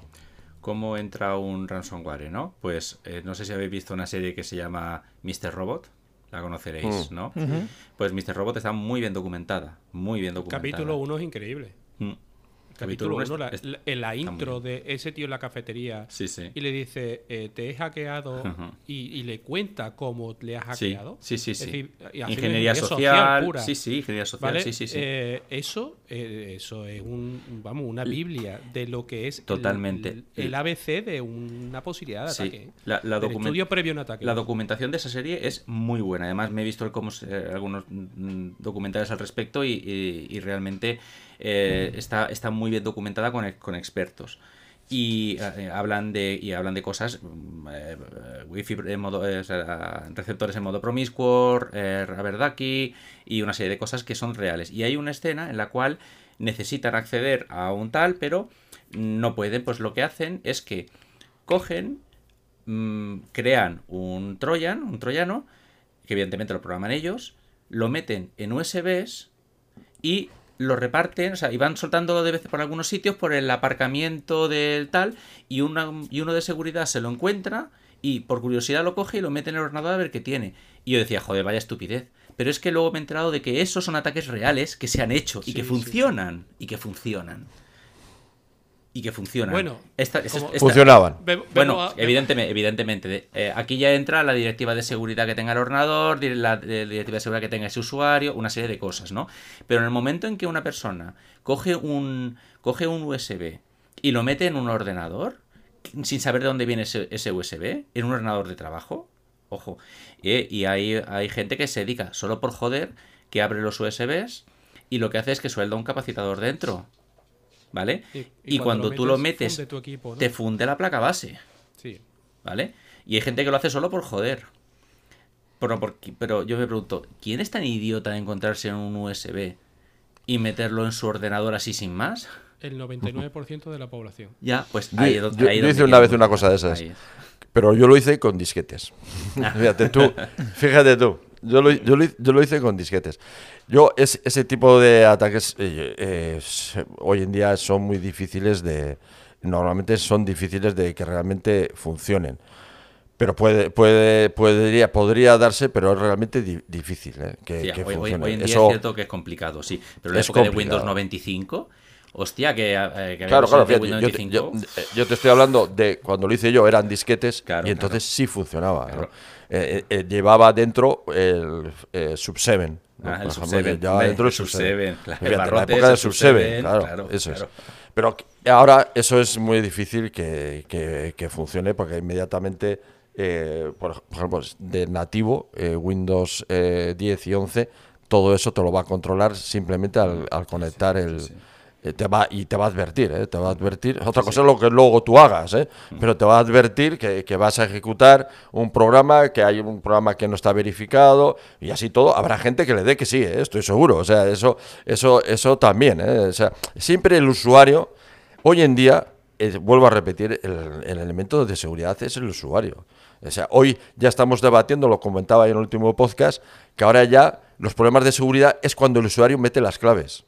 Ya hemos dado un salto, en la industria de la inseguridad hemos dado un salto que ya ahora ya se considera que ya si metes los códigos, el problema es que, claro, alguien puede saber ese código, ¿no? Entonces, si te roban o te, o te saben el código, hay, pues estás en el bar y cuando estás tomándote la caña, ahí, allí pues, está el malo vigilándote para cuando metas el código y luego te lleva el, el, teléfono y, tienes eh, el problema, ¿no?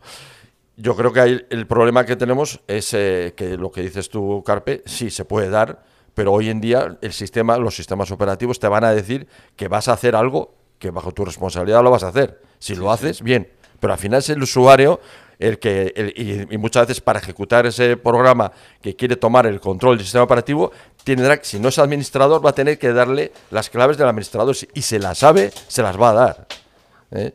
Porque igual eh, se supone que el programa es eh, vete a saber qué y tiene ganas de verlo y le, y le va a dar. Y, a través de ahí, si luego, eso sí es verdad, luego vuelvo a repetir, si ese sistema operativo no tiene unas políticas adecuadas de seguridad, por ejemplo, el tema de los puertos USB se pueden bloquear. Eh, si, por ejemplo, el arranque no es un arranque siempre que sea el mismo, o sea, independientemente de que hagas lo que hagas con el, con el, eso tiene un nombre, una, que lo que hagas con el, sistema operativo, cuando vuelves a arrancar el ordenador, vuelve a arrancar como digamos en un punto que siempre es el mismo.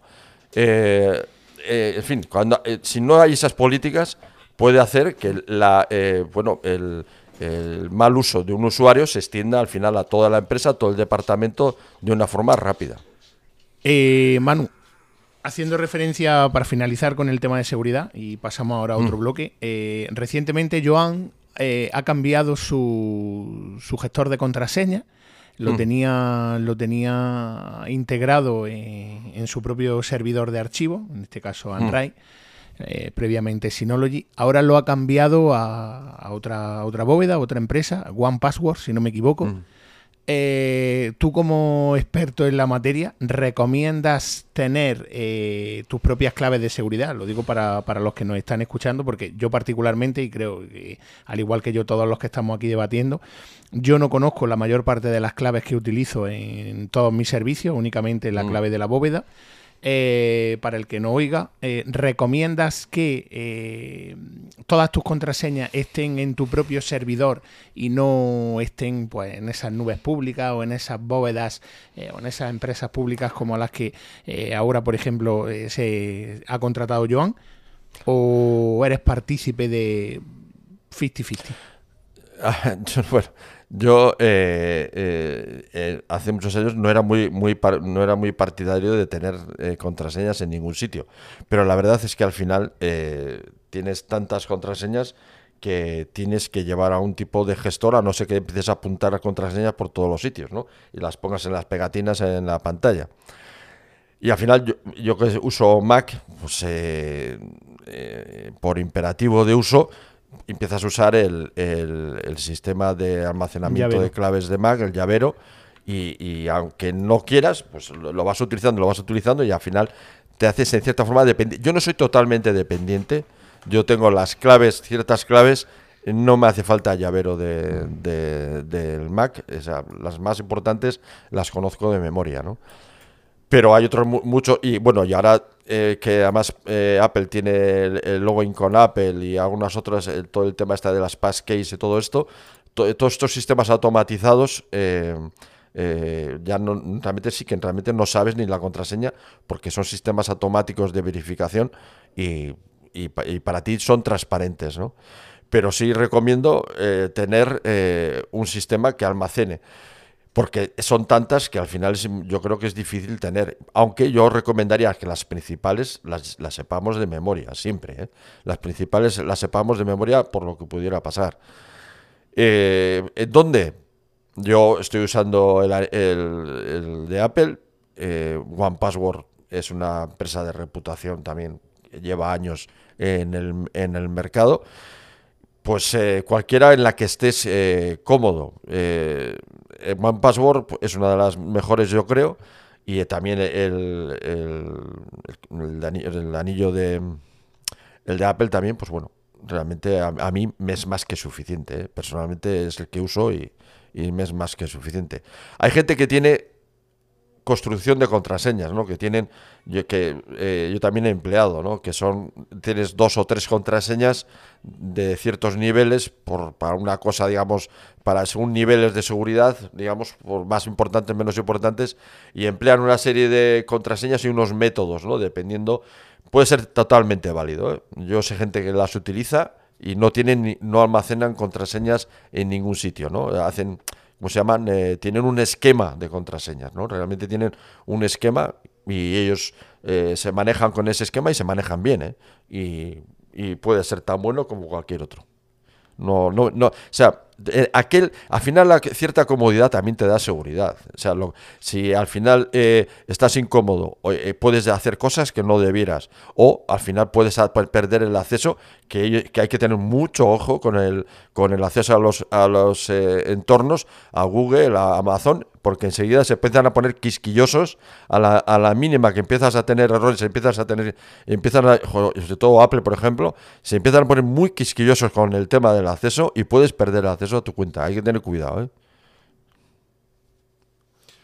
Aquí lo que pasa es que hay un paso, una evolución hacia la al igual que hemos hablado antes, eh, antes de empezar a grabar, ¿no? Del tema de, de ChatGPT y de cómo, hacia dónde va a ir todo ¿vale? Aquí eh, el paso es lo que se está haciendo, es decir, es eliminar la contraseña, ¿vale? Y que mm. sea simplemente una petición directa del servicio a tu teléfono y en tu teléfono hay un chip localizado dentro de tu teléfono que de ahí ni entra ni sale nada, ¿vale? Y, eh, digamos, manda una autorización. Por detrás habrá todo sistema que sea posible de claves privadas, cables públicas, como tú quieras valorarlo, ¿vale? Pero mm, la verdad que al final es eso, es decir, eh, se está viendo que al final el tema de contraseñas es vulnerable, segundo factor es vulnerable, mm, pues ¿hacia dónde vamos? elimina, o sea, dispara al rey, ¿no? Pero, pero David, el sistema que tú estás diciendo es, es 1FA, es menos seguro que un 2FA. Porque no deja de ser una cosa que posees, en este caso el móvil. Mm, ¿Sabes lo que te quiero decir? El 2FA se basa en, un, en el binomio contraseña y el móvil.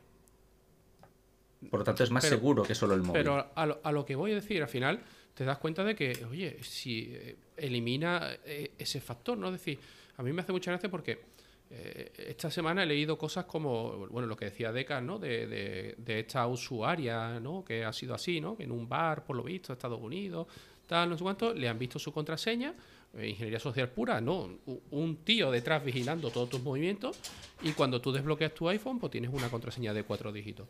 Pues tú, claro, ¿qué es lo que hace? Por comodidad. La que sea, da igual, pero normalmente por comodidad hay mucha gente, yo conozco el 0000 y el 1111 por defecto, vamos. Y ya no solo eso, sino que al final, oye, tú estás metiendo tu clave, te mandan por detrás a cualquiera, te mira, te dejará en la calle, te pega un palo, te roba el teléfono, no te das ni cuenta, ¿eh? porque además esta gente son tienen el guante blanco puro, ¿vale? Y mientras que te das cuenta y mientras que no, te ha volado el teléfono. Y te ha volado el teléfono por una sencilla razón. Porque tú entras, ¿vale? Y si incluso sin entrar, ¿vale? Ya vemos que eh, un mensaje del banco, según cómo te vas a configurar el centro de control del iPhone, ¿vale? Te sale el mensaje bloqueado te sale público. Con lo cual, eh, si tienes una verificación de una contraseña para hacer una transferencia, aunque esté el teléfono bloqueado, si tú no lo tienes correctamente configurado, te vas a recibir un mensaje y el mensaje es público en el centro de control. ¿Vale? Entonces, claro, mm, es que, eh, oye, al final, todo esto es que dices, hostia, es que el malo es muy listo. Mm, es que es normal, es su papel, viene a robarte. Con lo cual tiene que ser más listo que tú. ¿Vale? Pero el hecho es que haya unas nociones básicas ¿vale? Que se hagan públicas, que todo el mundo las conozca y que todo el mundo las pueda aplicar. Porque si, yo le digo, si yo le digo a mi suegra con su Android que está más contenta que la leche, ¿vale? Porque puede ver la foto de una sobrina política que le ha nacido en, en Ascoitia, ¿vale? Y le digo, baby, eh, es que los mensajes los tienes que poner así, así, así, porque en la pantalla de bloqueo no lo vas a ver. Mi suegra tiene 60 y no sé cuánto. Y me va a decir mi suegra, y... y. Entonces, Claro, pero luego pasarán las cosas y será así, ¿vale? Y por desgracia, pues al final es el método más sencillo, ¿vale? Y, ya está. Y al final es comodidad. Yo tengo que meter, a mí me molesta cada vez que me sale que tengo que introducir la contraseña para el Face ID. ¿Vale? Y me molesta. ¿Por qué? Porque tengo una alfanumérica que me cago en la madre que la parió. Cada vez. Mm, al final puede ser que me equivoque más veces que acierte. ¿Vale? Entonces, leche. Eh, pero claro, al final esto es como todo. Yo miro desde el punto de vista de, alguien que por lo menos, es un poco cuidadoso en este aspecto. Y hay gente que va por ahí como va Joan, a pecho descubierto con el volumen simple. ¿Vale? Joan. Entonces. Eh, no, yo siguiendo lo que estaba comentando Carpe, eh, bueno, también lo comentaba David, eh, yo también creo que la solución pasa por eliminar las contraseñas, ¿no? la solución que ha implementado Apple, que es, es Passcase, sí que es un método de doble factor, Carpe porque no es solamente tenerlo en tu móvil, es decir, eh, se verifica a través, con unos mecanismos, se verifica solo con tu móvil, sin ninguna aplicación externa, pero para acceder a, esa autentificación, el doble factor es o tu cara o tu huella. Entonces ya tienes ahí el doble factor, ¿no? No, no es solo que si te roban el móvil ya tienen acceso a todas tus, a todas tus contraseñas, entre comillas, ¿no? Eh, hace falta tu huella dactilar o eh, tu cara, que en este caso eh, no se puede, sigue siendo, entre comillas, falsificar. Sigue siendo un 2FA, la única diferencia es que en lugar de utilizar el factor conocido es el factor ser. Simplemente, pero sigue siendo un 2, sigue siendo un 2FA en este caso. Correcto. Esto, esto tiene un problema, que si te haces un corte en un dedo, pierdes la autentificación, por ejemplo. Tienes que tener, o sea, que parece una tontería, pero igual que hay gente que utiliza el 1, 2, 3, 4, si te haces un corte en un dedo, tu huella, tu huella digital cambia. Por lo tanto, tienes que tener algún, si tú no tienes acceso mediante código, mediante contraseña, algo que sepas, y tu única forma de liberarlo es mediante tu huella, tu huella digital, tienes que tener múltiples huellas digitales disponibles. ¿Y qué pasa si pierdes la mano? Porque tienes un accidente. Literalmente pierdes todo, eh, todo acceso, salvo que tengas en última instancia una forma de volver a tirar de contraseña. Pero si todo lo puedes volver atrás a contraseña, volvemos a las mismas. Es decir, todo tiene sus pros y sus contras. Y el problema de las autentificaciones mediante biometría es esta que sí suelen estar respaldadas. Por eso los móviles puedes desbloquear con el Face ID o con el o con el tal, pero si no quieres hacerlo así, tienes la opción de hacerlo mediante em, mediante contraseña, por ejemplo. Mi móvil es al contrario, mi móvil me permite mi móvil lo puedo bloquear con, el, con, la contraseña y con la huella digital, pero tiene una opción para bloqueo que si le doy dos veces al botón de tal, lo que hace es que bloquea la huella, la huella digital. No puedes abrirla con el, con el biométrico. ¿Por qué? Para evitar que la policía o alguien te fuerce a utilizar el dedo sobre ella, por ejemplo. ¿no? Sí, pero Apple también lo tiene, me parece, ¿no? Me parece que pulsando cinco veces el botón de inicio, sí, creo que una cosa a introducir la contraseña Exactamente. en sí. Exactamente. te deshabilita Face ID o Touch ID y te obliga a meter la contraseña. exacto. Pero lo que quiero decir es que cambiar la contraseña por una huella, por un dato biométrico, si no lo respaldas con contraseña, te arriesgas a perder acceso, a quedarte fuera en caso de que tu biometría cambie. En, el caso de Apple es así, es decir, el passkey eh, tiene como doble factor eh, o tu cara o tu huella dactilar, pero en el supuesto caso de que pierdas la mano como planteabas, vuelves a, como última instancia, puedes meter el código de desbloqueo que tengas en tu iPhone, que puede ser de cuatro dígitos, puede ser de seis o incluso de ocho. Pero entonces, entonces Joan, si sé el número de contraseña de tu iPhone, el, código, me saltó tu sistema de identificación biométrica, luego estamos en las mismas. Correcto. Luego, está, luego estamos en las mismas mira, yo, yo si, si nos ponemos en ese plan, tengo un, hacker de 5 años en casa.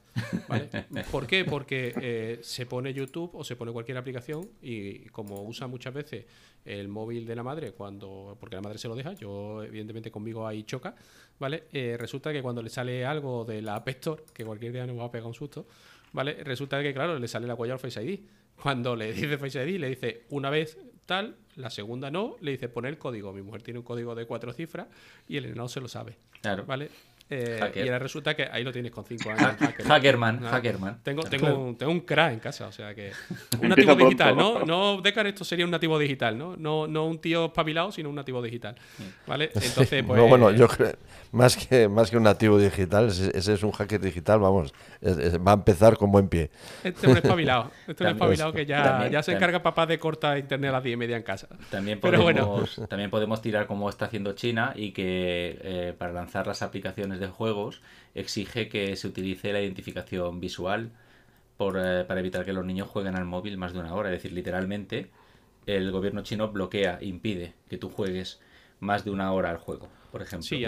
y ahora eso, que Jorge, en China para salir del portal tienes que poner la cara. Claro, ya, ya, por eso digo. Es decir, que... la biometría también eh, tiene sus cosas malas.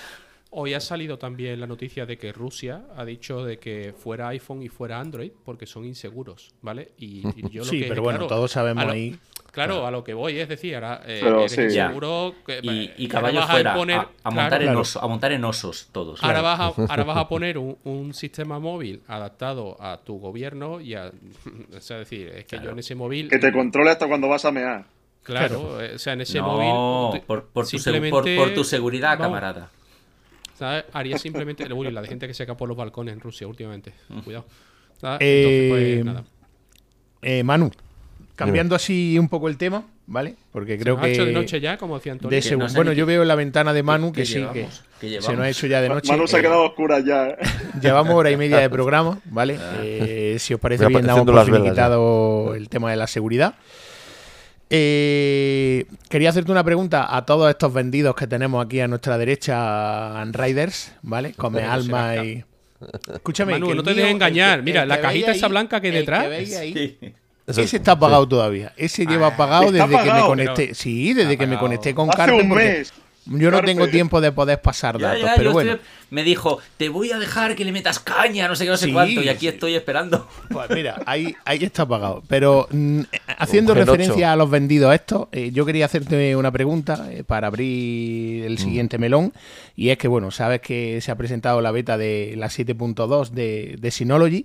Ahora le preguntaré al señor, al cazador de almas, que además para mí es un gusto escucharlo siempre porque hay que ver, eh, el, señor del bisturí este que deja a muchos compañeros que yo tuve de trabajo, de estudio y tal, a la, a la altura completa del betún, porque, bueno, este, como dije antes, la excepción que, que diferencia la regla, eh, y es un gusto escucharlo al igual que a ti, por supuesto, pero eh, él ahora nos contará, no sé qué mejoras eh, incorporará Android en sus próximas versiones, si sabe algo, porque este seguramente, este creo que come junto con los desarrolladores de Android, este tiene que tener contactos por ahí, incluso a lo mejor hasta acciones en ah, bolsa. Ah, vaya al rancho.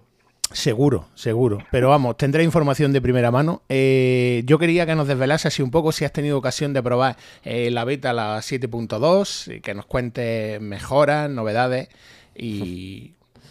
Bueno, eh, no, no he probado porque ahora mismo no tengo ningún NAS disponible para probar una beta. O sea, meter una beta en un NAS...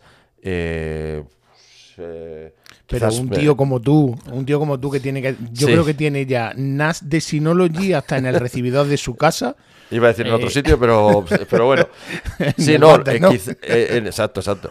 no, ahora mismo no, aunque quizás pase un par de semanas, igual si tengo un NAS libre y si tengo un NAS libre, igual lo hago, hago la prueba de, de cargarle una, la beta, pero me cuesta porque creo que con la 7.0 también la cargué y, al final eh, para, daba problemas, no me acuerdo con qué exactamente, me daba algún problema y para revertir a la versión 6 eh, se puede hacer, de forma oficial no hay manera, pero de forma extraoficial se puede hacer y es costoso, ¿no? de las cosas que he leído, eh, en la versión 7.2 va a traer varias mejoras sobre todo a nivel de copias de seguridad. Luego el tema de, del, almacenamiento en formato NVMe, o sea, sobre discos NVMe, aunque eh, parece ser, en principio, los modelos que, han anunciado y que han ampliado a varios modelos eh, eh, oficialmente solamente se puede hacer con, unidades NVMe de Synology, compatibles, o sea, de la marca Synology, para hacer eh, unidades de almacenamiento, no para hacer unidades de caché, pero para unidades de almacenamiento sí. Y, bueno, eh, ahora mismo aquí no es, un, es, una lista bastante larga de, de, novedades, pero bueno, la más importante sobre todo es la copia de seguridad, eh, copia de seguridad encriptada, copia, no, encriptación de discos completa, que eso también, esta beta daba algún problema. Ha habido algún problema en alguna persona que lo ha, lo ha intentado eh, probar y, no sé exactamente, pero eh, es que los sistemas de encriptación hay que tener en cuenta que si la llave que abre la encriptación está en el propio NAS, no tiene, no tiene mucho sentido. El problema es que hacerlo fuera del NAS es muy incómodo. O sea, realmente hay que tener en cuenta, por ejemplo, que lo más lógico es que tengas en, un, en una llave USB, la, llave de, encriptación esté en una llave USB, se la pongas al NAS, arranques el NAS y el NAS eh, monta eh, la unidad encriptada. Claro, pero si te dejas la llave puesta, pues tienes también otro problema. O sea, es, es difícil eh, te, aumenta la seguridad, pero claro, el, manejo de esa seguridad muchas veces no es, nada, no es nada cómoda y te puede crear inseguridad, porque como pierdas esa llave, te has quedado sin el disco. O sea que eh, es una cuestión que, y alguno ha tenido, estado leyendo en Reddit, que alguna eh, con esta beta y había tenido problemas con la encriptación del, del, disco, que hay personas que, eh, que, prueban este tipo de cosas de beta, en, tienen un solo, un solo NAS y lo, y lo, y lo prueban en, ese NAS y no se, y no se cortan un no se cortan un pelo. O sea que, pero yo no. Yo ya hice una prueba una vez, como te digo, con la 7.0 y no, no he hecho más, no he hecho más pruebas. Quizás lo experimento con gaseosa, ¿no? Claro, yo tengo algunas, tengo información que no puedo, no puedo jugármela a instalar una versión beta. Es más, cuando salga la, versión de producción, probablemente en algún, en, un, quizás en uno sí que instale, pero en otros me esperaré a la, a la 721, 722, cosas de estas, para, para, hacer, el, para hacer el cambio, ¿no? Y, y, tiene, yo creo que tiene lo que sí tiene también esta versión es más cosas y mejoras de cara a, al, eh, ya sabéis, a todo este entorno híbrido que tiene Synology de almacenamiento en el NAS y la nube. O sea, tiene eh, muchas mejoras eh, también para, para ese tipo de cosas, ¿no? Para manejo de... Sobre todo también en tema de Docker, creo que ha cambiado. Sí, el, Container Manager este, todos los que manejáis Docker... Sí, eso te iba a preguntar. Yo sé que tú no eres muy seguidor de, Docker, tú estás siempre con el rifirrafe con Carpe. Eh, no tienen ningún servicio ni ningún contenedor montado, ¿no? No, yo uso Maria Database, la, pero la versión nativa del sistema. Eh, Python también el paquete nativo. Bueno, ahora ya viene, uso el Python que viene nativo con el sistema porque ya es la versión 3. Antes era la versión 2, se ve que está la versión 3, ahora ya no. Y, con, eso es lo que utilizo. Y luego en el en pues uso pues lo típico el, eh, eh, de, ese audio, de ese vídeo, aunque de ese vídeo prácticamente ahora que tengo reproductor aquí un externo no, no lo utilizo. Y, y luego eh, todo el tema de, copias de seguridad. ¿no? Pero todo aplicaciones nativas. Todo con aplicaciones nativas. Y desde casa cuando te conectas, desde casa cuando te conectas a tus dispositivos, que lo haces mediante VPN o mediante QuickConnect. No, me conecto cuando estoy fuera de casa, me conecto bueno, utilizo dos sistemas, QuickConnect, QuickConnect pues para ver cómo, cómo están los sistemas, si están activos, si están, si están trabajando, pues cómo están trabajando.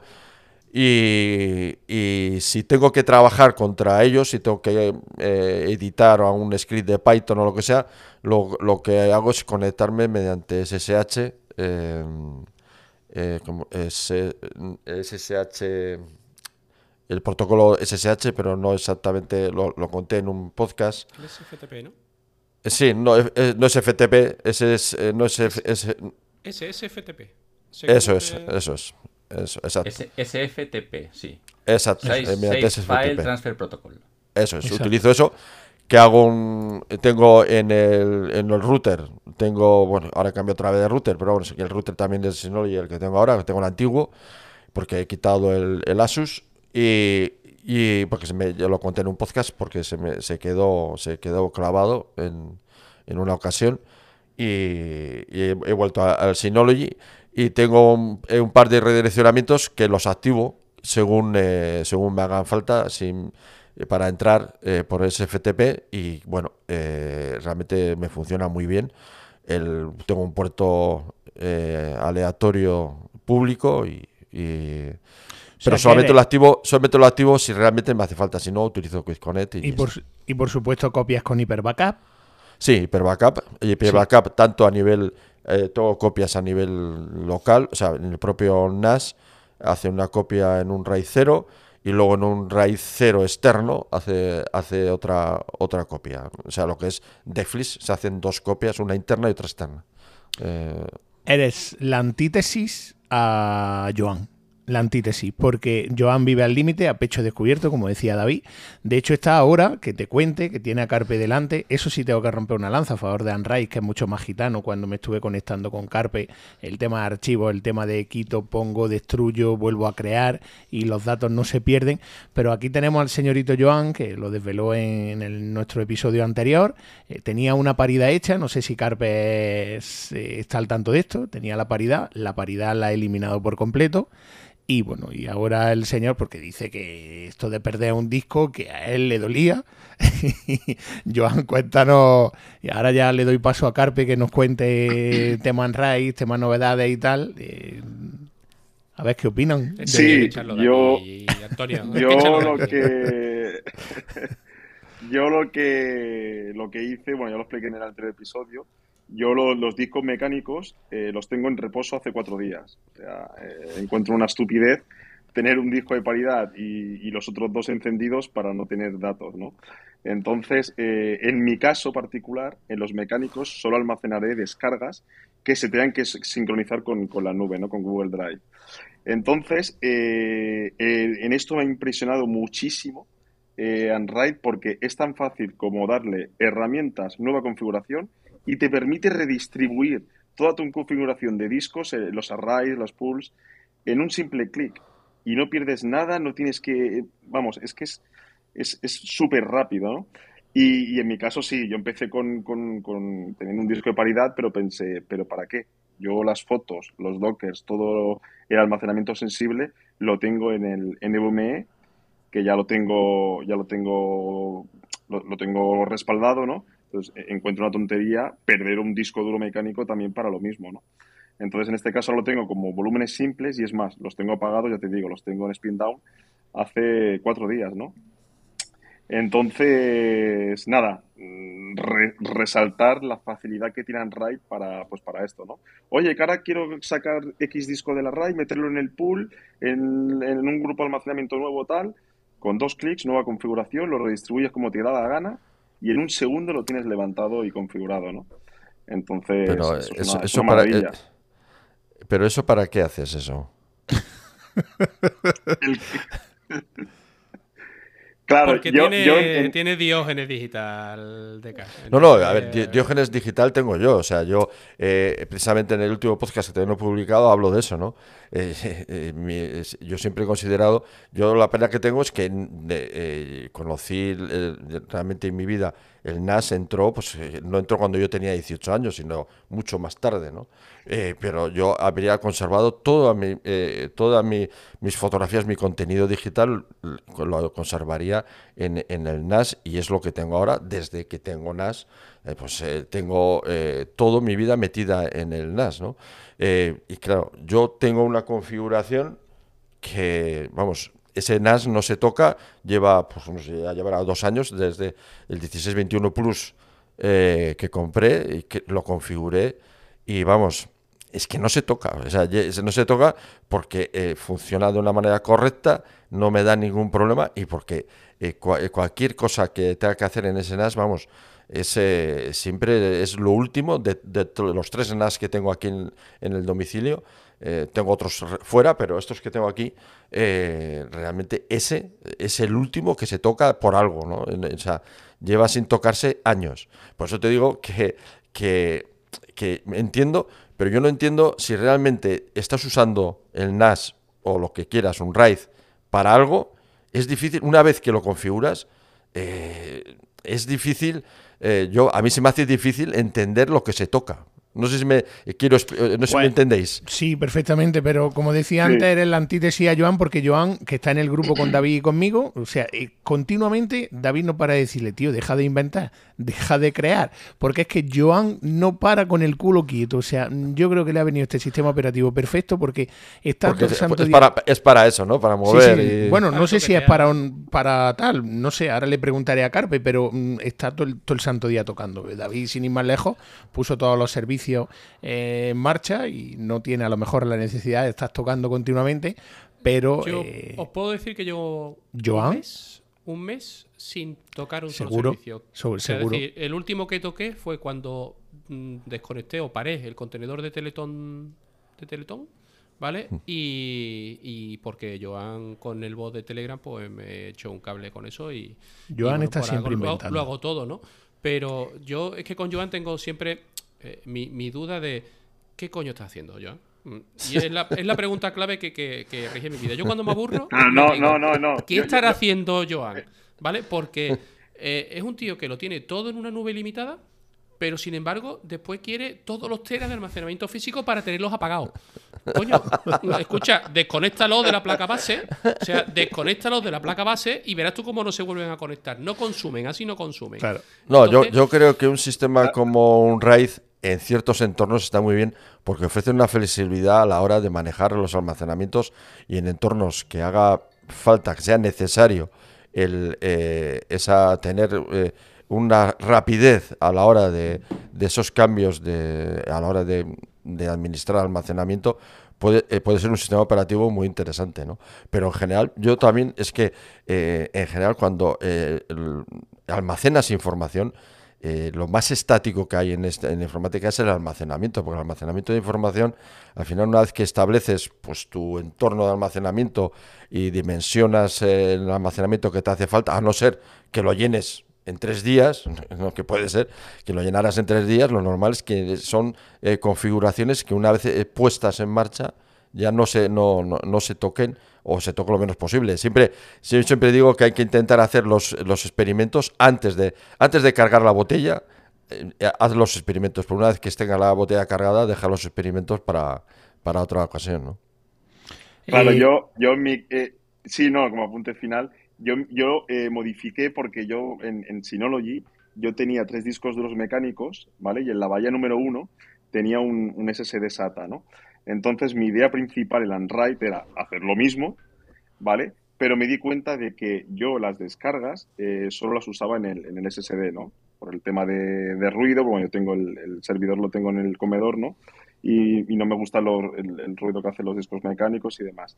Entonces me di cuenta de que usaba más el, SSD que los mecánicos. Dije, coño, eh, los discos duros mecánicos evidentemente no los puedo tirar, los tengo que mantener, pero mientras no los saque provecho, pues los dejo apagados y redistribuí pues lo que es el, array y el, y el pool, ¿no? Y ahora sí que es cierto que ya he encontrado la configuración ideal y la verdad es que estoy, estoy encantado. Tú estás como Pero vamos, que Exacto. Almacenamiento, desde luego, no me falta, ¿eh? Entre Google y, el, configuración ideal que le va a durar 15 días. sí, sí, total, hasta que vuelva a cambiar. Eh, yo, yo es que alucino con él, porque es un tío.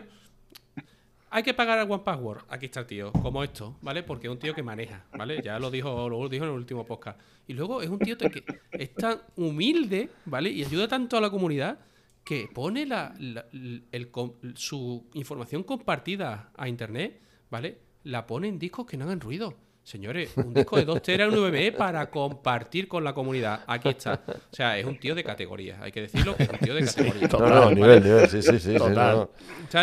si, compartimos, vamos a compartir con clase. eso, me eso me parece. Exactamente. aquí, aquí mariconada, mariconada para, los cuatro que empiezan. Yo ya.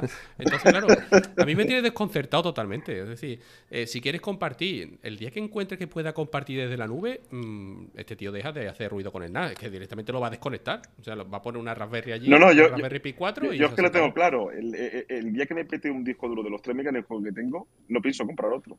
O sea, es que teniendo Google, yo en mi caso, en mi situación, en mi uso particular, ahora mismo no necesito más disco, más, almacenamiento físico. ¿Cuánto, tienes, ¿cuánto, tienes en, ¿cuánto, ¿Cuánto tienes en Google? Ilimitado. Ilimitado. Ilimitado. Y oficial. Y oficial. Sí, sí, sí. Limitado y, oficial. Nada de cuenta china. Eh, este va a pecho descubierto. Entonces, eh, en mi caso particular, no sé, no, no, hay rival en un almacenamiento físico porque un disco duro de, de, esas capacidades eh, cuesta muchísimo dinero, luego amortizarlo. Bueno, en fin, ya te digo. Y ahora mismo estoy muy contento y no creo que cambie en 15 días. Sí, Anray es la horma de su zapato. Carpe, hemeroteca. Eh, te nos has quedado hemeroteca que está aquí. Dejarlo guardado, guardarlo. Ahí está guardado tanto eso, como lo de. El, ladrón de armas está callado, está disfrutando. No voy a comprar más almacenamiento. ¿eh? Yo voy, voy, a, voy a. Ahora me voy a meter y voy a, y voy a anular la licencia de Joan, porque no la necesita. Total, se la voy a anular y la voy a sortear en el canal para que otra persona la pueda, la pueda utilizar de verdad. No, ya a mí me encanta que, que que haya encontrado lo que se adapta a él. Yo soy, yo soy todo lo contrario. Yo siempre he pensado que la nube es el ordenador de otras personas. Entonces, para que las cosas estén en el ordenador de otras personas, que estén en el mío. Sí, pero él ahí en ese ordenador de las personas tienen todas, sus ISOs de, todas sus ISOs de Linux. Claro, ya, ya. Sí, todas. Claro. pero, ¿cómo, las, tienes ¿Información personal? ¿O cómo las tienes? Eh, eh, no, no, no. En un primer momento sí que las tenía encriptadas. Eh, sí pero ahora lo tengo sin encriptar, es decir, no me, no me complico. Es decir, lo que pues tengo son juegas, ¿eh? No veo ningún fallo en ese plan. Sí, te la juegas porque, porque en cualquier momento eso puede... Y, claro, pero, si, entran, y, le quitan el Guadaline, el Guadalinus... No, sencillamente por, eh, porque igual tienes una distribución que tiene derechos de autor y, y va, va a ir Google y te la va a borrar. Claro. ¿Y tiene datos personales ahí?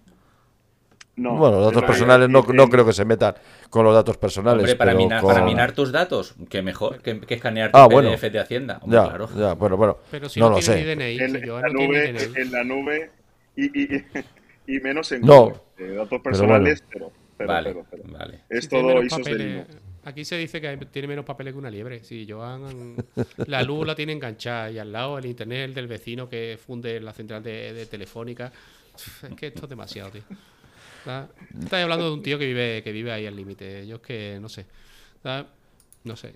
Jorge, eh, podemos, enlazarle a Jorge con lo de mi problema de velocidad. Sí, yo antes de que le pregunte, te iba justamente a preguntar que eso, que tú tenías una pregunta que hacerle, pero antes de eso le iba a decir, Jorge, ¿crees que algún día verás por la comunidad de Anray a, Manu?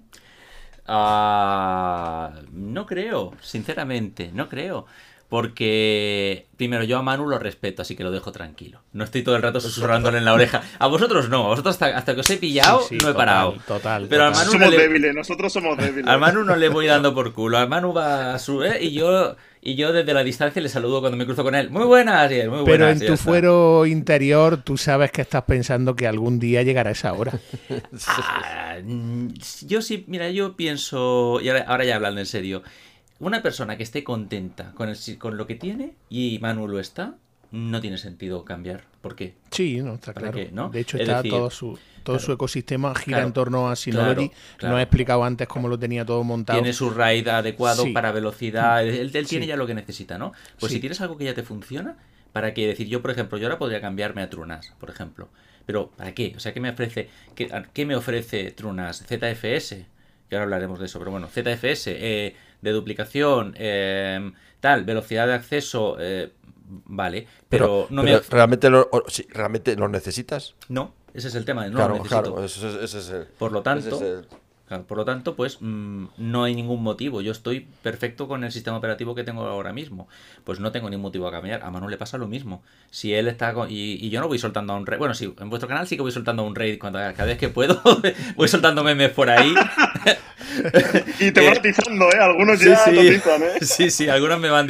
El Capi un día, un día de estos. Sí, sí, el Capi un día de estos me vamos, me, me, me banea, me saca el martillo y me manda, pero vamos, de vuelta a Naseros en un momento con, el, con el martillo. Si no, me han echado, si no me han echado a mí ya.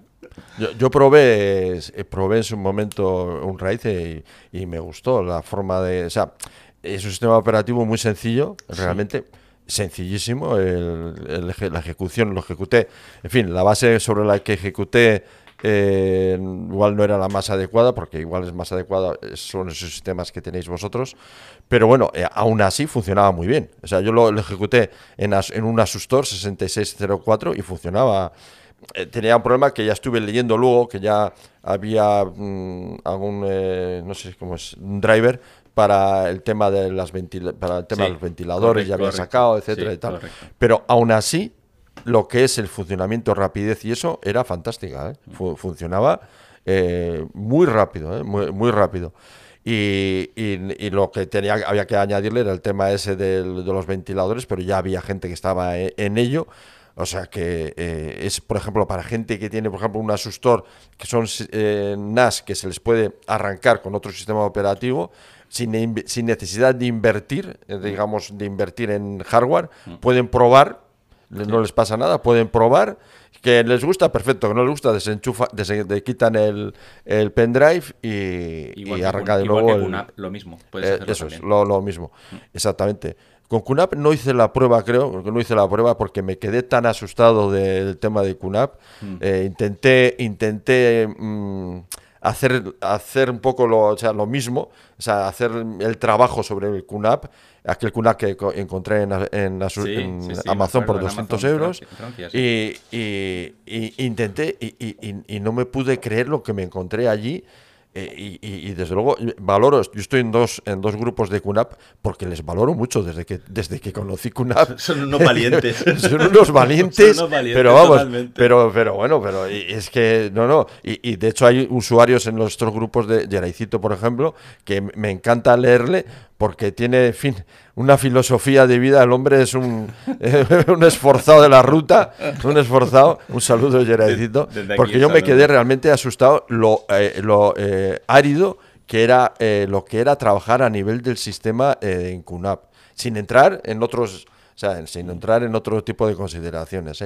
Y, y, y, me quedé un poco, bueno, y, pero en cambio, un RAID en ese sentido era un sistema, a mí me pareció súper sencillo y que desde luego funcionaba de una manera eh, muy, muy, muy... Lo que pasa que lo que dice, lo que dice Jorge, yo sigo, yo fíjate, llevo desde el año 2007, eh, eh, por ahí, no sé, 2006, por ahí, llevo con Synology y bueno, ahora la, esta última época de Synology no me está gustando tanto la cosa, pero bueno, tengo ahí una base de conocimientos y, y digamos todo lo que he aprendido y sobre todo la comodidad y la seguridad que me da el trabajar con Synology, que, que realmente me encuentro, como dice Jorge, pues me encuentro cómodo. Es que realmente no tengo mucho más que decir.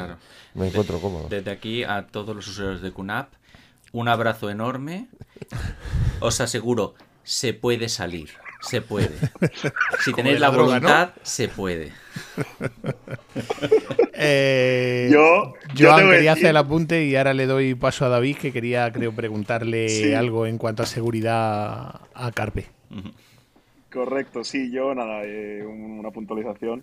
Eh, yo también, al igual que Manu, bueno, yo estaba súper, súper a gusto en Synology porque la verdad es que, a ver, las cosas como son, ¿no? En cuanto a sistema, fiabilidad, y demás, son, son, son unos máquinas, ¿no?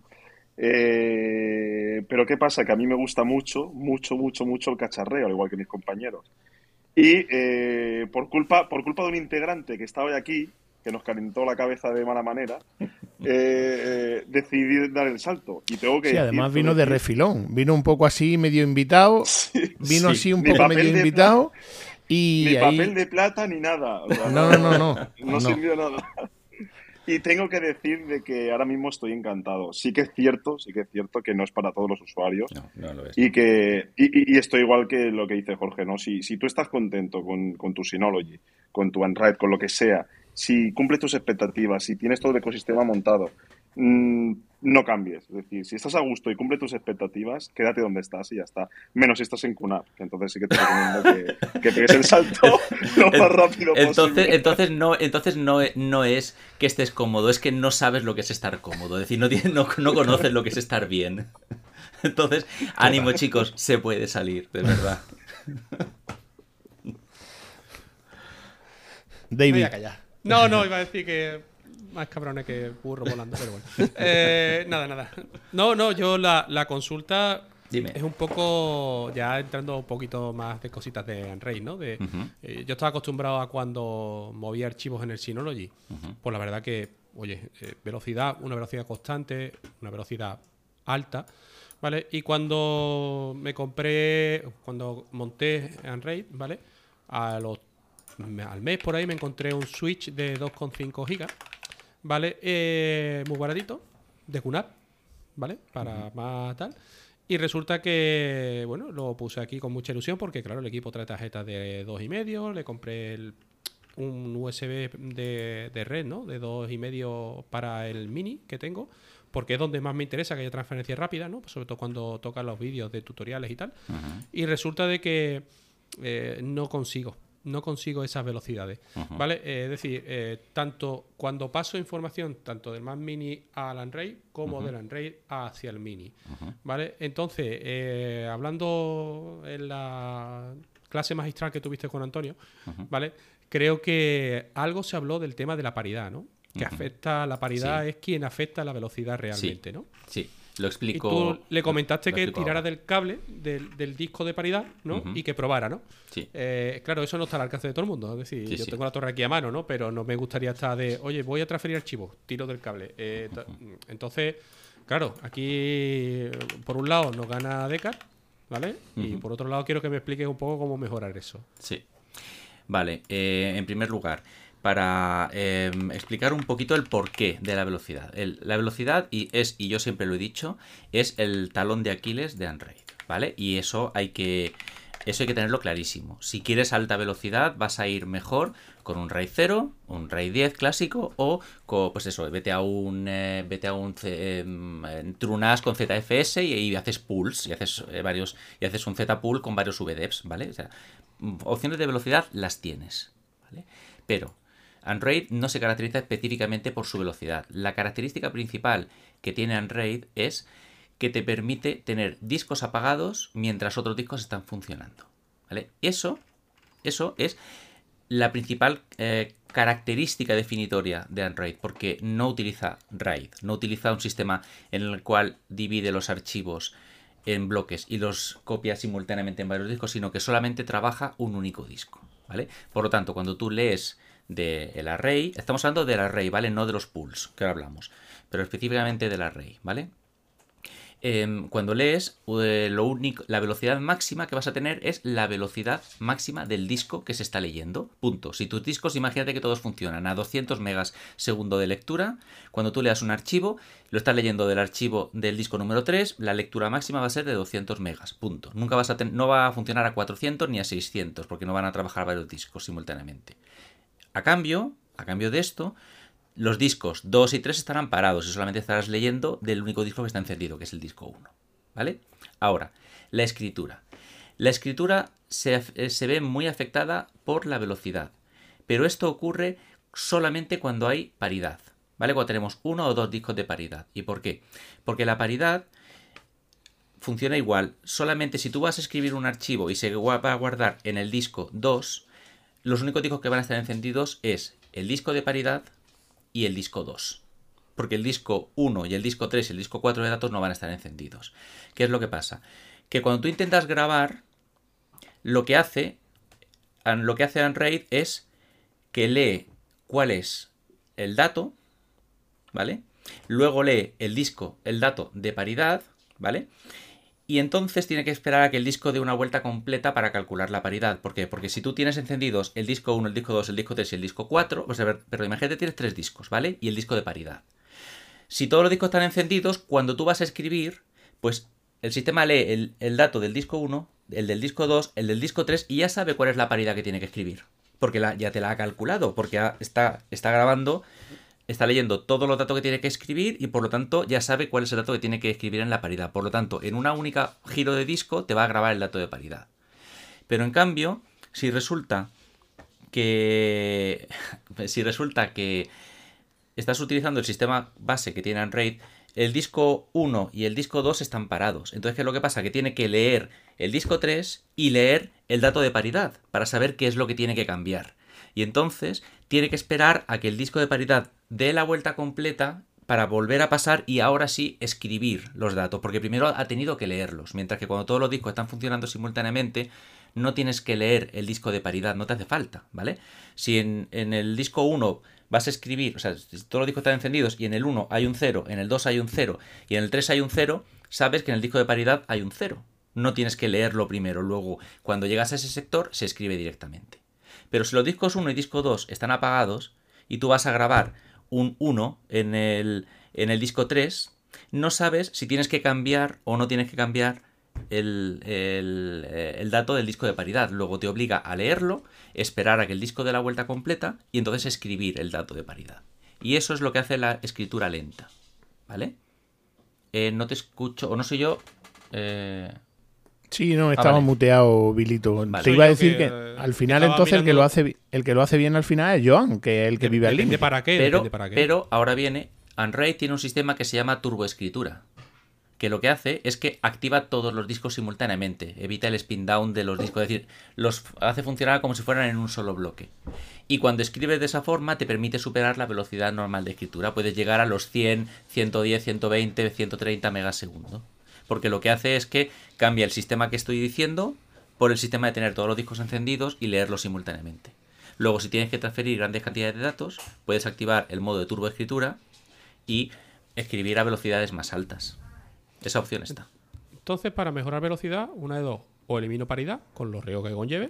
Para, para, mejorar la escritura, no la lectura, la escritura. Vale. Ah, o quito la paridad con todos los riesgos que puede conllevar. Sí. O bien le digo que los discos siempre estén encendidos y nunca entren en reposo. No, que eh, salgan o entren en reposo simultáneamente. A la vez, todos.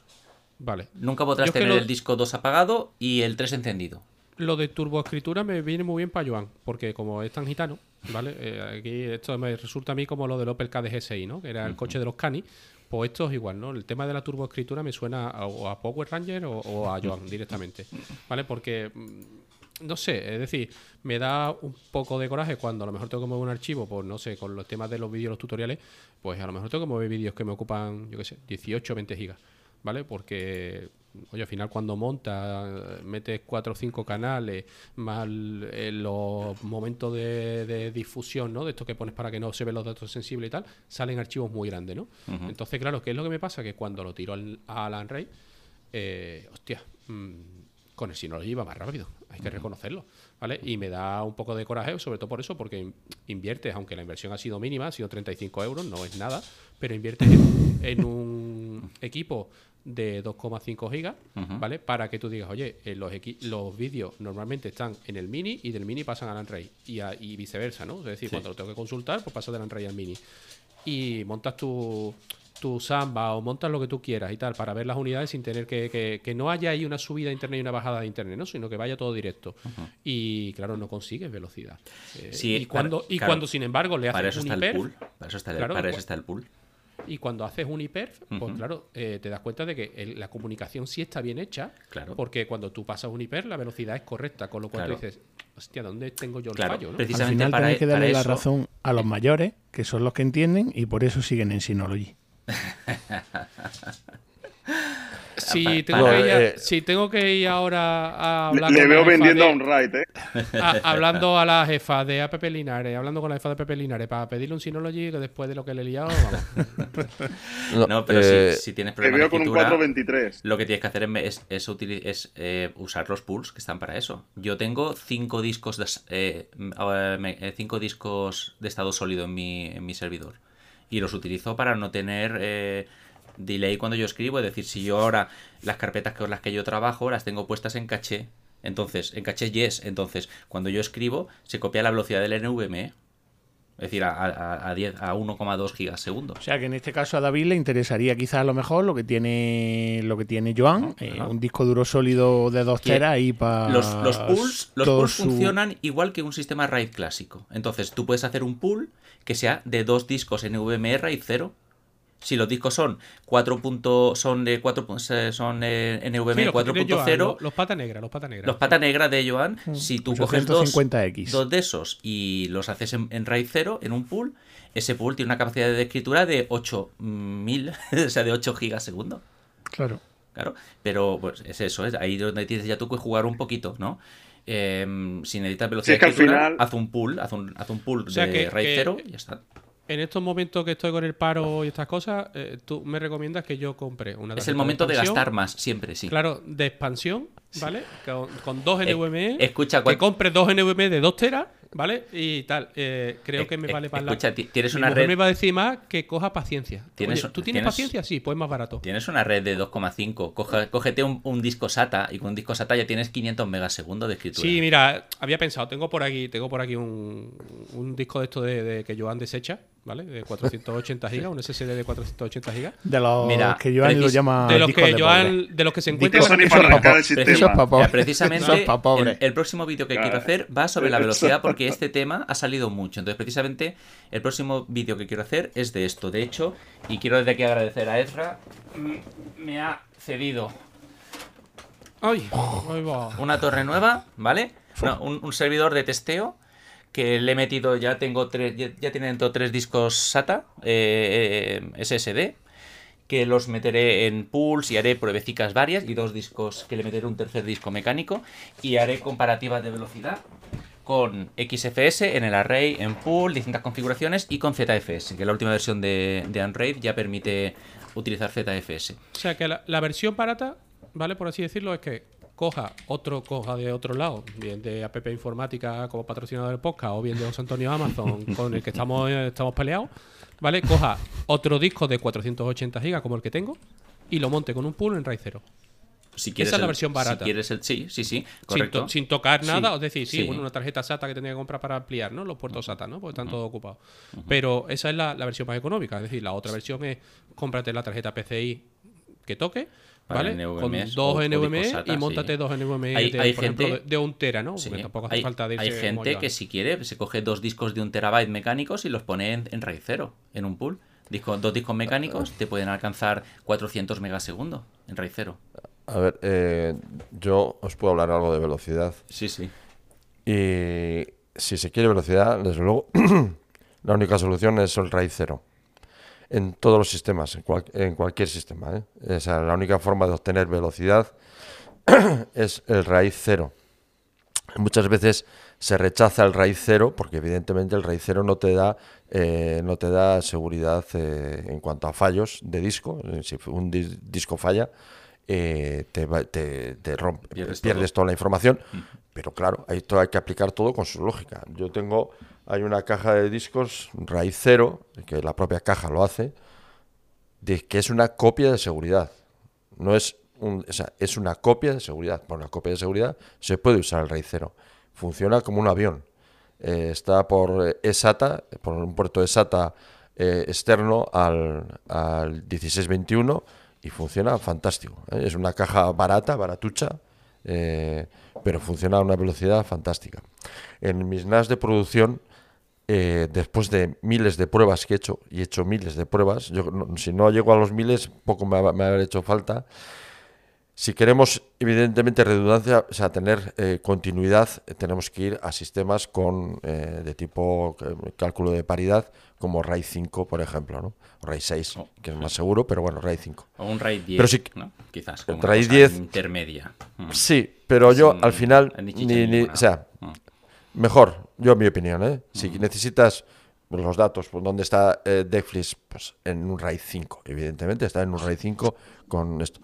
Pero la producción de datos, manejo de grandes cantidades de información, cálculos eh, eh, y ejecución de scripts de Python y todo esto, que ya no es exactamente igual, ya la filosofía de funcionamiento no tiene nada que ver con mantener todas tus ISOs en un sitio y almacenarlas con seguridad, la forma más eficiente son los raíz cero. Y, si es necesario, hacer varios volúmenes de raíz cero. Yo concretamente lo que recomiendo ¿eh? Eh, es en, en Synology. En, Synology eh, la forma más eficiente de trabajar en Synology con datos y que almacenamiento de la, más, la mayor velocidad posible es lo hecho mediante dos raíz cero. Un raíz cero mecánico eh, un raicero que he hecho con discos Seagate Firicuda de 2 teras e en, en, raíz 0 y con caché, con caché en discos NVMe en para ese volumen. Y luego para almacenamiento temporal de eh, base de datos SQL, almacenamiento temporal, un RAID 0 de dos discos SSD.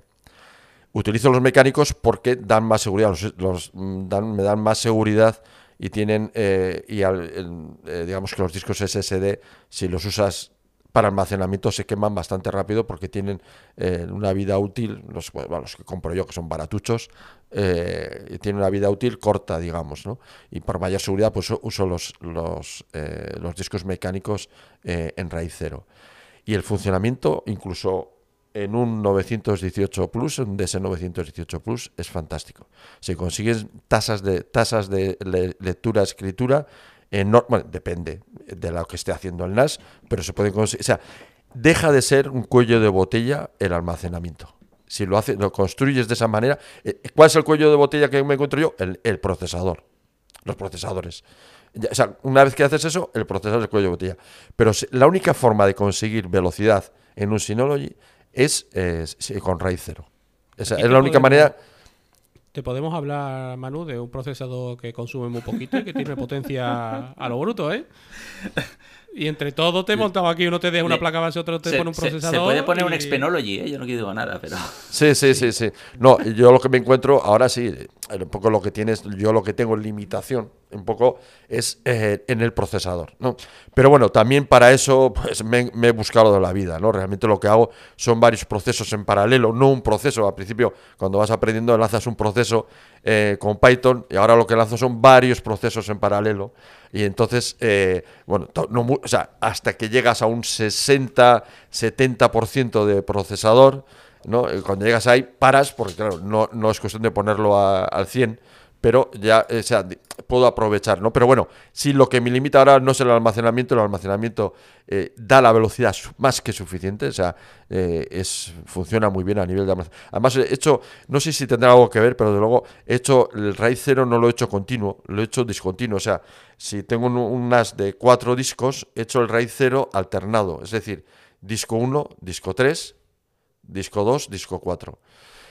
Porque yo creo que los, eh, eh, las, tarjetas base, las placas base estas, yo creo que tienen canales, dos canales para acceder al SATA. Y creo que eh, digamos que en un canal, me parece a mí, igual me equivoco, pero en un canal están los dos primeros, en otro canal los dos segundos.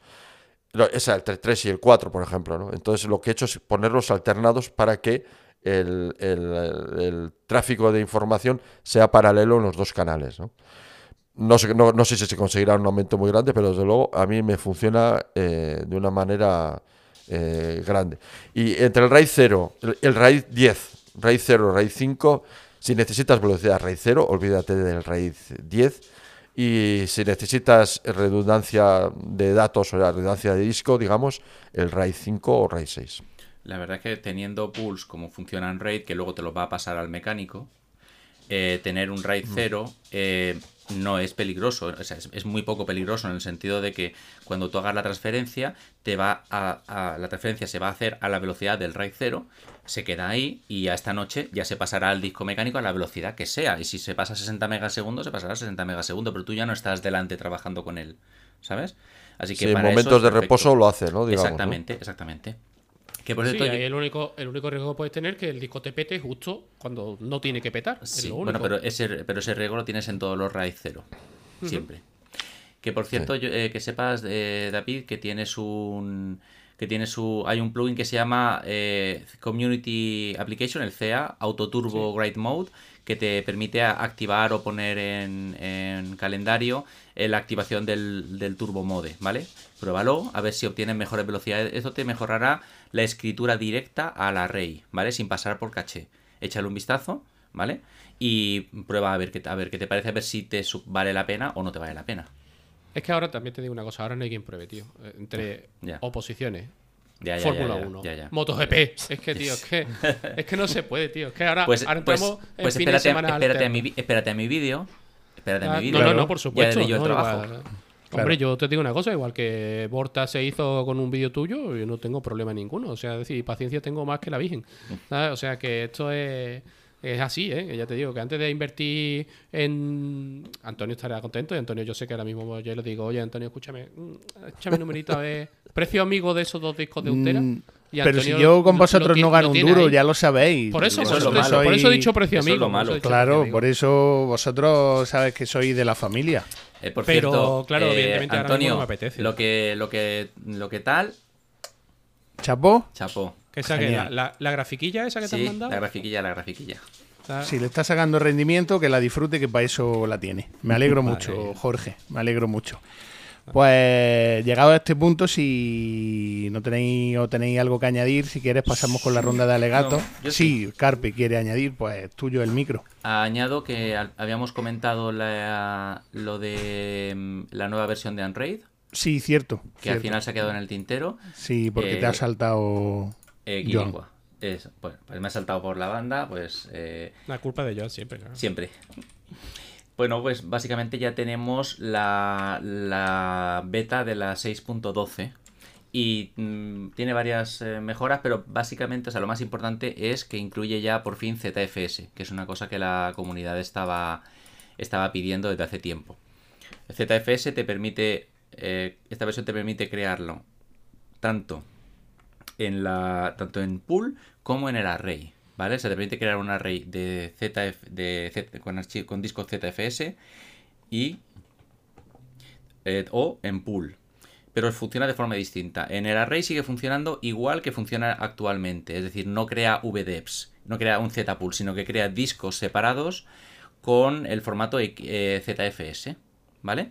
Con su capacidad de corrección de errores y demás, pero no, digamos, no crea un VDEV ni un Z-pool, ¿vale? No crea un array. Sería lo mismo que tenemos ahora mismo en el, array, pero los discos en lugar de estar en XFS estarían en ZFS, ¿vale? Y en cuanto los instalas en pool, sí que funciona mediante un sistema de, de, de ZFS en RAID clásico. Para los que no lo sepan, un RAID en ZFS se le llama Z-Pool o pool de discos, ¿vale? Y cada Z-Pool está formado por varios grupos de discos que forman un RAID, que forman un RAID único. Es decir, y te pongo un ejemplo, tú puedes tener un pool de discos que sean 10 discos y esos 10 discos pueden estar divididos en dos VDEV de 5 discos cada uno. Cada VDEV será, por ejemplo, un RAID, el equivalente a un RAID 5. Entonces tendríamos los primeros cuatro discos serían de datos, el quinto disco sería de paridad de esos cuatro discos de datos, el disco 6, 7, 8 y 9 serían otros cuatro discos de datos y el disco 10 sería el disco de paridad de estos últimos discos. No sé si me explico. Es que es como funciona ZFS. Es un poco complicado de entender. Eh, si tú normalmente tendrías un RAID clásico, sería un RAID 5, por ejemplo, ¿vale? En, en ZFS lo puedes hacer igual, ¿vale?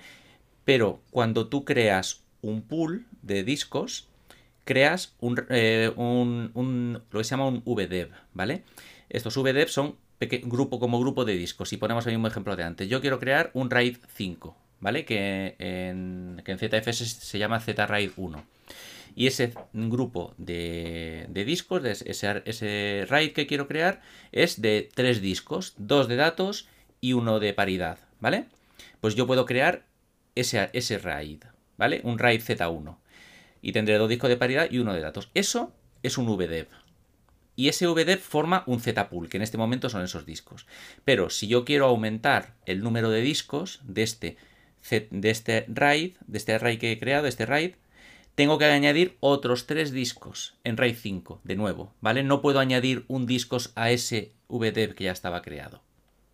¿Me explico? Complicado, ¿verdad? Así sí. Así sí, ¿no? Entonces, si yo tengo ese RAID 5, el equivalente a RAID 5 en ZFS creado y quiero meterle más discos, tengo que meter otros tres discos en RAID 5, forzosamente. Y esos seis discos juntos serán un Z-Pool. Y si quiero que meter más discos, tendrán que ser otros tres discos en, en, RAID 1, ¿vale? Es el problema que tiene ZFS para ampliar los, eh, los pools. A Joan se lo pones a huevo. Tenéis que invertir en tres discos, Genial. Pero eh, eh, eh, escúchame, escúchame, yo que tengo un RAID 0 con dos NVMEs ¿Sí? para, las descargas, ahora los tengo en VTRFS, ¿no? Sí, sí. ¿Gano algo cuando salga? ¿Gano algo pasando a la ZFS? Sí, mira, en ZFS tienes, puedes colocar los pools en RAID 0, en Mirror, que sería RAID 1, RAID Z1, RAID Z2 y RAID Z3, ¿vale? Que sería RAID 5, RAID 6 y RAID 7, el equivalente de 1, 2 y 3 discos de paridad, ¿vale? Cada VDEV puede tener de momento hasta un máximo de 4 discos. Y puedes meter múltiples VDEVs dentro de un Z-Pool. ¿Qué ventajas te da ZFS? Primero, corrección de errores. Segundo, compresión. Y tercero, que creo que no está implementada todavía, de duplicación. No sé si está implementada o no, lo tengo que mirar. ¿Vale? Son las ventajas principales. Aunque también hay que decir que BTRFS también tiene corrección de errores, ¿vale? Y le han metido en esta, a partir de la versión siguiente, si no me equivoco, eh, permite compresión también, ¿vale? BTFRS permite compresión también, a partir de esta versión 6.12. Importante, si vas a utilizar ZFS, como es un sistema de corrección de errores, se recomienda utilizar o tener memoria con ECC, ¿vale? Memoria de corrección de errores. No tener memoria, memoria de corrección de errores mm, complica un poco el uso de ZFS. Más billetaje, Joan. Entonces, entonces nada. Más billetaje, Joan, ahora que ha invertido en 64 gigas. Tengo pensado, porque sí que es cierto que tengo que reconocer que la velocidad de transferencia de BTRFS en Android es bastante baja, porque yo he probado a utilizar eh, a crear mm, hacer, eh, hice un, un poco de, de, prueba de transferencia con BTRFS y XFS y XFS era muchísimo más rápido.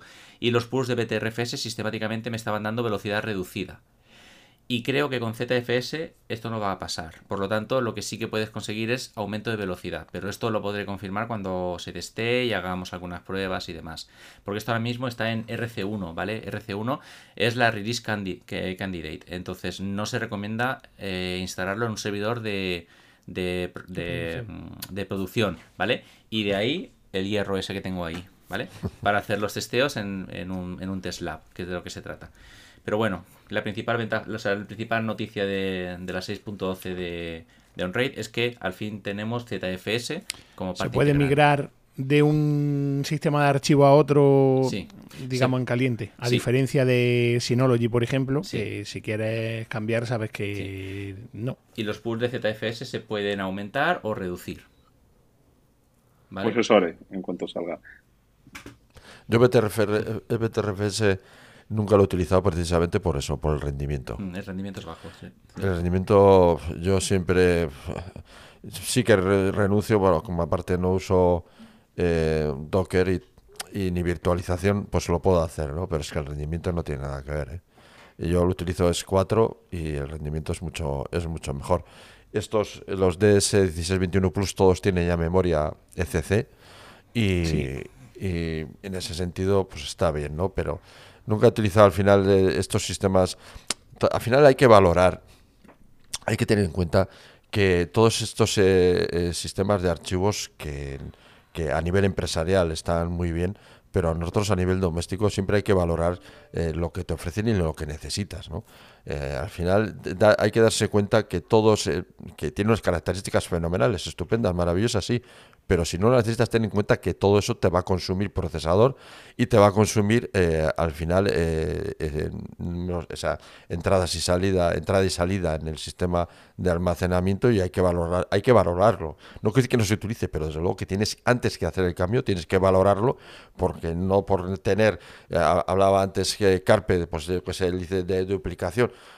Pues es que la duplicación es que para mí, para mí, pues yo no la necesito, ¿no? O sea, quiero decir que siempre tenemos que valorar mucho eh, qué cosas activamos en nuestros sistemas, no, no solo ya en los NAS, en ordenadores, en routers, que la gente tiene costumbre de, activar todo por todos los sitios, todas las casillas, cuando los routers no dejan de ser pequeños ordenadores que si activas todo se, se ahogan porque no, no, no dan, eh, no, dan de sí. Bastante es que enruten la, enruten la velocidad que les llega, que muchos, muchos de los routers que la gente se pelea con ellos, se pelean porque no, no tienen capacidad para enrutar velocidades que ya se aproximan al giga y, superiores.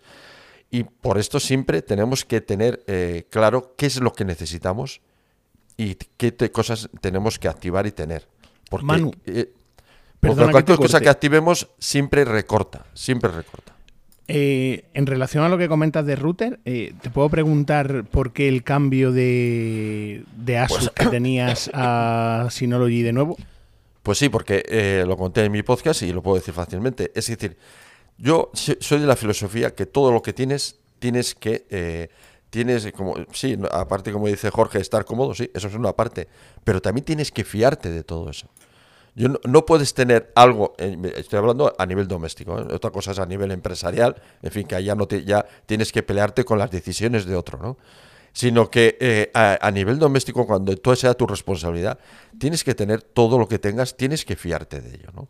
Si no te fías de ello, no estás cómodo, ya estás perdiendo dinero. Y encima este era un dinero caro, porque yo compré un Asus, eh, un, eh, un Zen Wi-Fi XT12, que valía más de 300 euros, este, este dispositivo y que, bueno, eh, eh, estéticamente estaba muy bien y que en principio lo que yo buscaba es que tuviera dos puertos multigigabit, uno en la parte LAN y otro en la parte WAN. Que algo, esta tontería es, eh, es difícil todavía hoy en día encontrar en un router.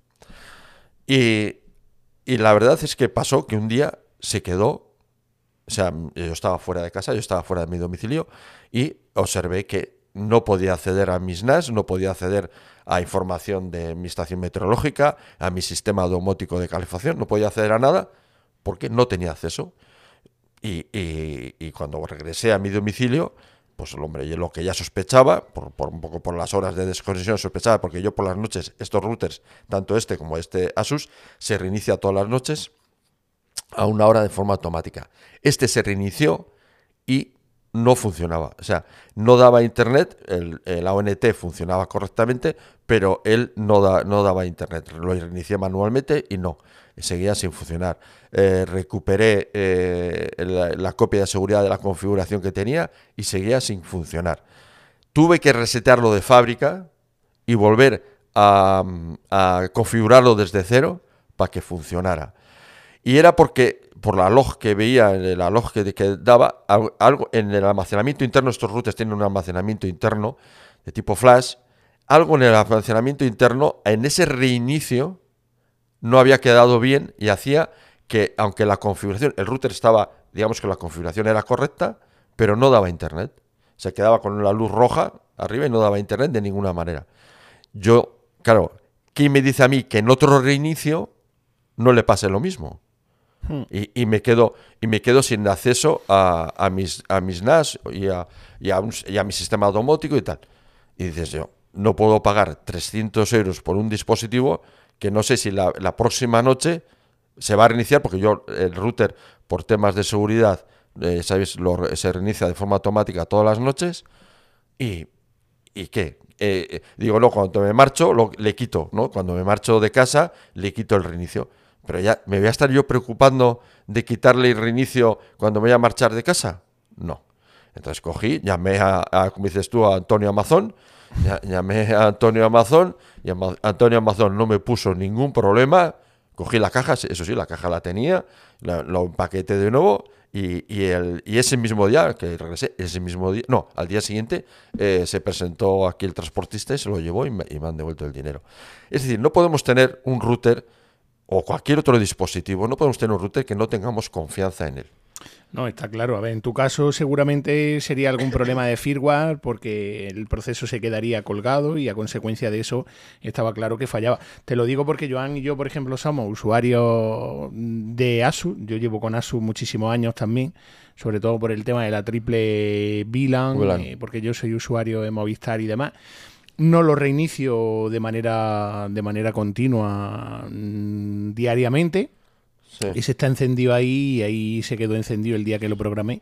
Y hasta hoy ningún problema y tengo tres, eh, tres routers, uno en la empresa, otro en, en, casa y otro en una segunda residencia, los tres ASU y la verdad que hasta hoy perfecto. Me sorprendía y por eso quería conocer de primera mano tu opinión. Sí, Está claro que tenía un eh, problema y... Pero probablemente igual, a ver, yo probablemente, no lo sé, ¿eh? había igual una versión nueva del firmware se tenga esto en cuenta.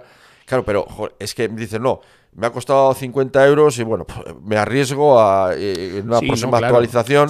Dices, pero joder. Sí, 300 euros. Y más si cabe cuando, por ejemplo, siempre hacemos referencia a los microtics, que son routers eh, de una curva de aprendizaje bastante mucho sí, me he mucho con los microtics. Y, hablamos de routers de 40, 50 euros y, su sistema operativo es robusto.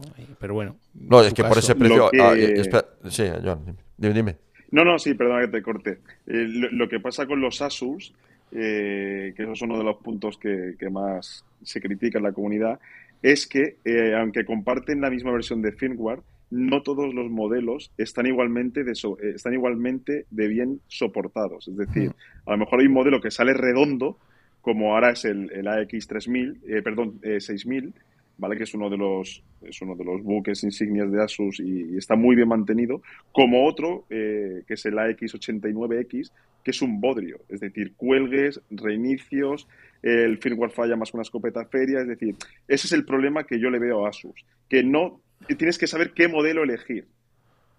Es que lo, Joan, es que lo comento, lo comento en el podcast porque eh, yo cuando cogí el, Asus dijo, eh, este, este Asus es igual que el que tuve yo cuando tenía VDSL. O sea, fíjate tú, ¿eh? digo yo, si, si es lo mismo, solamente que, que está eh, con, algunos, claro, con algunas cosas cambiadas, mejoras evidentemente, tiene VPN, bueno, una serie de cosas. Bueno, pero el firmware, yo digo, pero si es el mismo firmware, ¿no? Y claro, es el mismo firmware que lo que dices tú, se va adaptando, se va adaptando dependiendo de los modelos, ¿no? Pero lo que el problema es ese, ¿no? Que dijo, me voy a quedar con el, router que le puede pasar esto. Eh, y, es que era muy duro y dije, no, yo cogí, y además como todavía tenía el, Synology viejo, lo había guardado para, siempre tengo un, siempre tengo un router de backup, digamos, ¿no? Siempre tengo uno y lo, y lo tenía ahí. Digo yo, ¿para qué? ¿Para qué voy a estar sufriendo eh, cada vez que me marche de casa o cada vez que se reinicie, esperando... Oye, cogí, no, no, me lo pensé, porque, Antonio Mazón no me puso ninguna una pega y cogí, no, y dije, no. Y, pero esto yo creo que es, aplicable a todo. Lo que no podemos tener en nuestro entorno, en lo que sea nuestra responsabilidad, eh, no tener elementos que no nos den confianza. El, el de estar siempre pendiente de una cosa que sabes que te puede... Ha fallado una vez y, claro, y dices, y si no haces nada, igual te puede fallar otra vez. Ya te, eh, eh, genera esa desconfianza. desconfianza, claro. ya no te fías, ¿no? Y, yo creo, yo creo, en general, esto es aplicable, yo creo que tenemos que tener en nuestro eh, domicilio totalmente todos aquellos elementos que nos encontramos cómodos, nos encontramos cómodos y una parte de la comodidad es que nos fiemos de esos dispositivos. Por eso Manu no, se pasa a Android, porque no se fía. no, hombre, Hablando de seguridad, por ejemplo, yo a mí siempre me hace mucha gracia la gente. ¿eh? No, no, esto es un comentario que yo nunca, es mi opinión personal y ya sé que mucha gente no va a estar de acuerdo, ¿no? Mucha gente tapa la cámara, por ejemplo, de los portátiles o, por ejemplo, esta cámara de, que tengo yo aquí del monitor, ¿no? Y dices, ¿pero por qué haces eso? ¿No te fías de tu ordenador? ¿No te fías de tu sistema operativo? Pues cambia de sistema operativo o cambia de ordenador. Porque si realmente tapas la cámara es que no te fías de eso. Y si no te fías, luego desde ese mismo ordenador entras en tu banco. Sí, la gente lo hace principalmente por desconocimiento y sobre todo. No, no, pero, claro, pero es una reflexión. Yo nunca me sentaría. Yo nunca me sentaría en un ordenador que tenga la cámara tapada. Porque me siento con, un enemigo en la mesa. Sí, pero yo me sentaría con un enemigo en la mesa. dices, hostia, le tapo porque, porque claro, dices, pues a, ver qué me conecto en el puerto este, porque igual si conecto con este puerto, adiós. Yo todos los que me traen a reparar, todos, el 99,9% vienen todos con la cámara tapada, todos. Precisamente por eso, eh, creo que es una leyenda urbana. Que, exacto, no, y aparte que es una leyenda, que a ver, pues cambia de ordenador, cámbiate a otro sistema operativo. No, no, está claro. Por ejemplo, cámbiate, yo qué sé, eh, si tienes Windows XP, pues cámbiate a Windows 11 o Linux, por ejemplo, ¿no? Cambia, cámbiate a Linux que, te va a dar probablemente otro, otro, otro entorno más seguro o que te dé más confianza. O cámbiate a Mac, no lo sé. Pero algo en el que tú te sientes delante de la mesa y no tengas el enemigo delante. Sí. Vale, pues eh, lo dicho, llegado a este punto, eh, pasamos, si queréis, con la ronda con la ronda de alegatos, con la ronda final. Eh, doy primero paso a, Joan. Eh, Joan, para finalizar. Pues nada, yo he estado aquí, llevamos ya casi tres horas. Estamos cada vez no nos vamos ahí al podcast de Apelianos, que fueron ocho, ¿vale? tú verás Irra, Irra tiene, carrete, tiene más carrete que Vilito, pero... Milito se está quedando dormido en el escritorio, el pobre. No, porque hoy le han faltado las palomitas. Hoy le han faltado las palomitas. Tenía, tenía. Pero tenía, ¿no? Eh, no, la verdad que ha sido un, episodio apasionante. Eh, tú decías al principio, Antonio, el segundo episodio, la segunda parte que nos quedamos con cosa media en el tintero, pero es que hace falta una tercera parte, una cuarta, una quinta, una sexta, porque la verdad es que es una gozada, de verdad, ¿eh? Eh, ya hablo a título personal, es una gozada escuchar a, hablar a, Manu y, Jorge. Eh, con sus conocimientos y, su forma de pensar, de ver las cosas y demás. Sobre todo por la opinión que da cada uno del sistema que utiliza y cada uno dentro de su ecosistema pues te genera su propia confianza, te la transmite muy bien y te lo sabe pues explicar y... Correcto, correcto. Y, nada, pues, eh, pues lo dicho, ¿no? Que un placer. Eh, espero que, vuelvan con nosotros más pronto que tarde, que se, estoy convencido de que sí.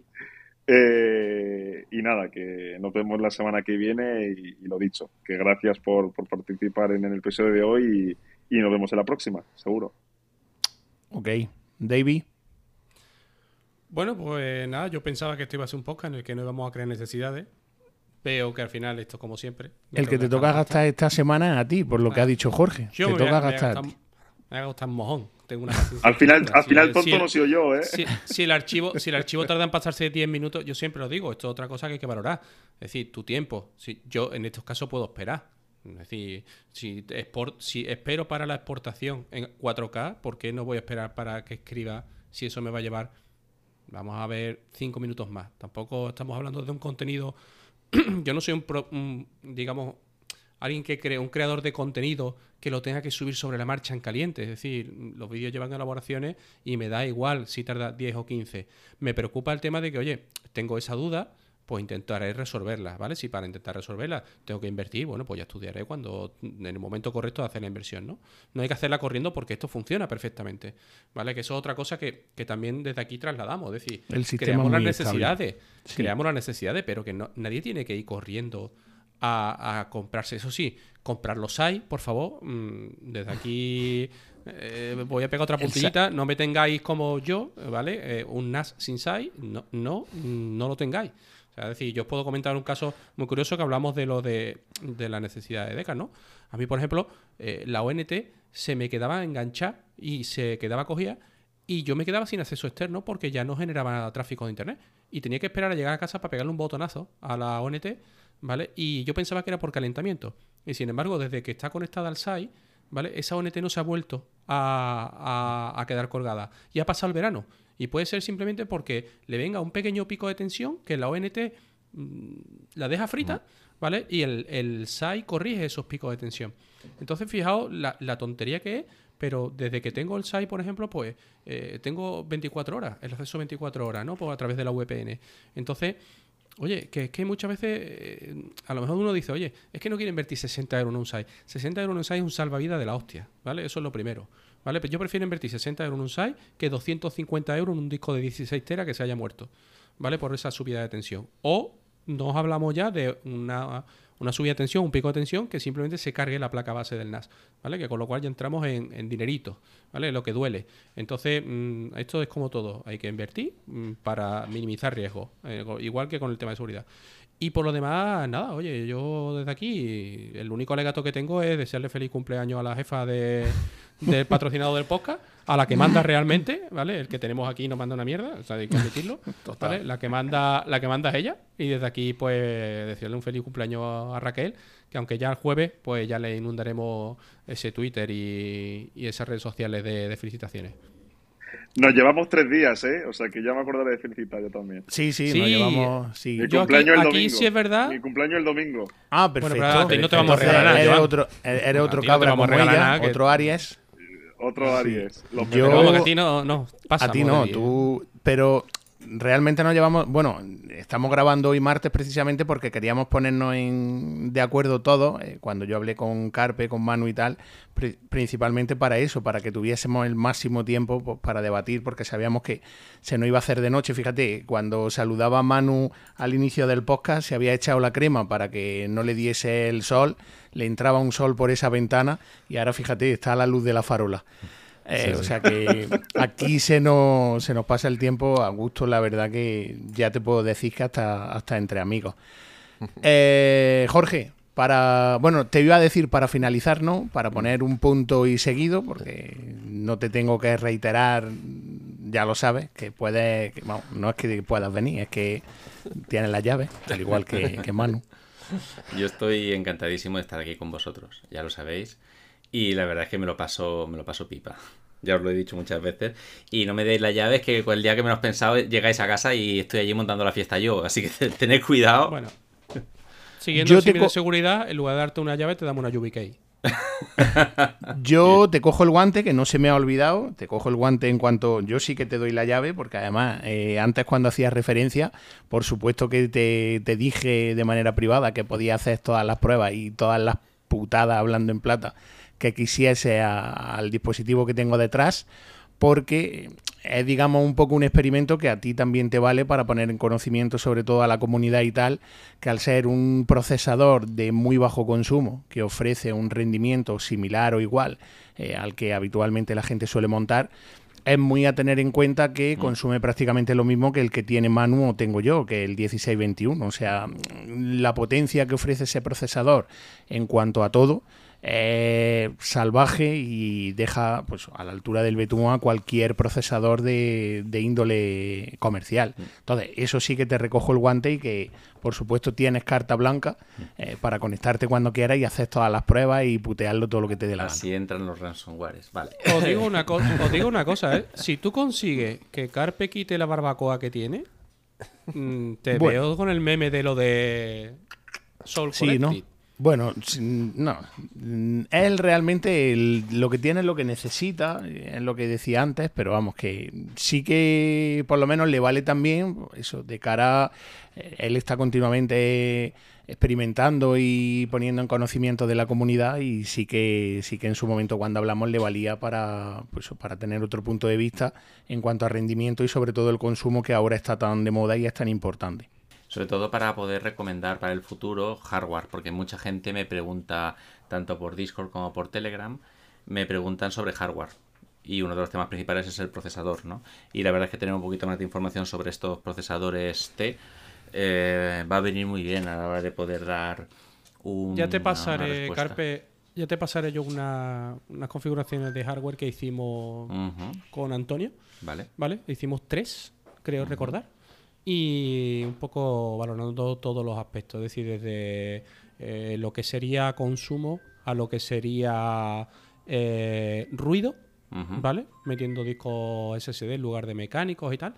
Y, es un planteamiento que está hecho con, componentes estándar. Genial. Así que te lo, pues te lo paso, que yo sé que tú lo pinchas por ahí en el grupo de Discord y, pues, perfecto. y a la gente le puede venir bien. Sí, nos vendrá muy bien. Muchas gracias. Y solo también eh, aprovechar para remarcar lo que acabas de, lo que has dicho antes, David, el SAI, eh, importantísimo, de verdad. Yo aquí he tenido, me empezó a pitar, el, tengo dos SAIs, uno, uno tengo la tele, la, tengo con un SAI, ¿vale? Para, precisamente para esto, la tele es una QD OLED de Samsung buena, que vale dinero. Y... ¿De Samsung? ¿De Samsung? Sí, sí. Iván, dile algo. O cuando, cuando, cuando otras marcas salen, saquen QD OLED, cuando LG saque QD OLED, hablaremos. Hasta entonces, pues. 20 años criticando al OLED y ahora se suman al carro. No, no, QD OLED, perdona, QD, no es lo mismo, es Quantum Sí, sí, es OLED. En fin. Es OLED eh, evolucionada. Sí, y que me empezó a pitar aquello, ¿qué tal? Y digo, ¿qué pasa que me está pitando? Y el SAI me marcaba 300 voltios. Y yo, de entrada, y yo, ¿qué pasa? Se meto el polímetro en, el, en los enchufes de la casa, 300 voltios. Digo, vale, eh, digo, joder, voy a desconectar todo lo que esto. Miro a la vecina, dice, no, yo no me... Me están haciendo cosas raras las luces y tal. Y me voy a su, a su casa, yo tenía 300 y ya tenía 200 y... 200 poco, 200...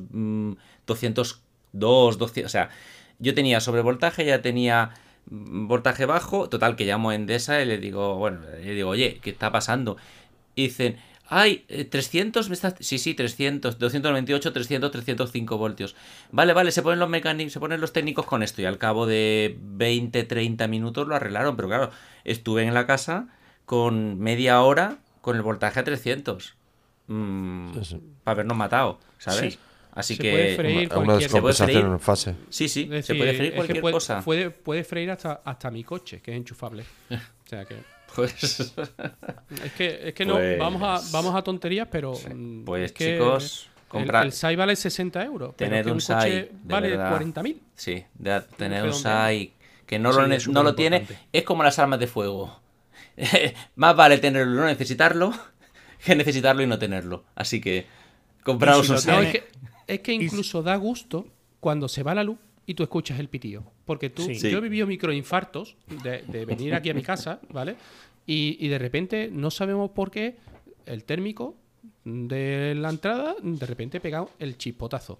Y decís tú, uff, ¿y arrancará o no arrancará el NAS? ¿Vale? Era la primera pregunta que yo me hacía. Mi mujer se, se preguntaría otras cosas de por qué habrá saltado, dale a aquello, levántate y dale de una vez, que se ha ido la, lo que fuera. Pero yo era, ¿arrancará o no arrancará el NAS? ¿Habrá pasado algo o no? Se habrá, se habrá, corrompido el sistema de Y sobre todo si tienes ahí que no te pase como la administración, que si se te agota la batería, que por favor, una batería cuesta 15 o 20 euros y ah, ya yo, está. yo llamo a mi proveedor que es Pepe Linares. Sí, eso también. Vale, eh, pero, pero ya te digo que cuando ya ahora sí me salta la luz, que, que además he puesto el SAI y ha dejado de saltar, cosa que no entiendo, ¿vale? Porque el SAI está aquí en la habitación y, no sé si es que el contacto lo tenía yo.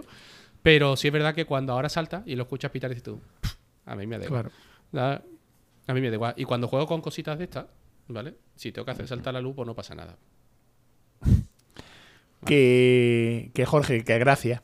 Gracias a vosotros. No, a ti por siempre, por eh, pues llenarnos de sabiduría y sobre todo por, pasarte siempre por aquí.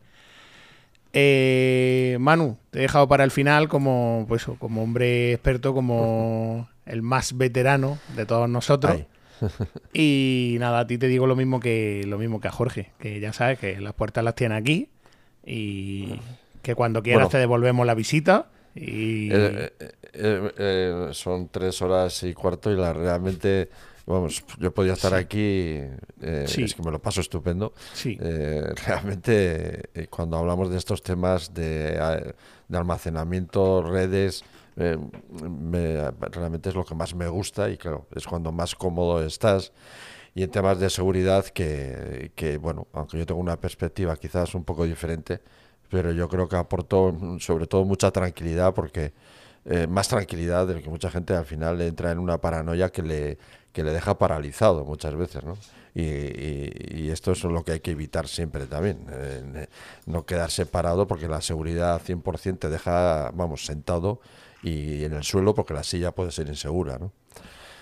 Eh, espero que de los siguientes eh, se lo hayan pasado igual de bien que nosotros y quizás, pues nada, mm, quiero publicar un podcast que me ha quedado un poco confuso, pero que creo que los NAS, eh, en esto hablo en genérico, aquí entra un RAID, entra Synology, hasta podría entrar QNAP, no lo sé. Eh, eh, quizás tienen un futuro brillante cuando estas tecnologías de, generativas de texto, de imágenes, de inteligencias artificiales que llamamos, den un paso y podamos tener nuestras propias inteligencias artificiales en nuestro domicilio, en nuestro despacho de abogados, en, nuestro, en nuestra empresa, podamos tener nuestras propias inteligencias artificiales que tienen que tener unas bases de conocimientos que tienen que estar alojadas en algún sitio. ¿Y qué mejor sitio que en los NAS? Los NAS como elemento de almacenamiento no solamente tienen futuro, sino que tienen todavía un futuro mucho más amplio de lo que puede parecer. Le he preguntado a ChatGPT 4 cuál es el tamaño de su base de conocimientos. Y me ha dicho que es un dato privado, que no es un dato público, pero me ha chivado, me ha chivado lo curioso. No me dice su base de, conocimientos qué tamaño tiene, pero me ha chivado el, tamaño de ChatGPT 3. Y me ha dicho que ChatGPT 3 tiene actualmente un, un tamaño de 45 terabytes de, em, de eh, almacenamiento de base de conocimiento eh, elaborada, ya eh, elaborada, 45 terabytes. Y yo creo que ese es un poco el futuro que podamos tener y que podemos ver, ¿no? Y eso es lo que trato en mi próximo, en mi próximo podcast.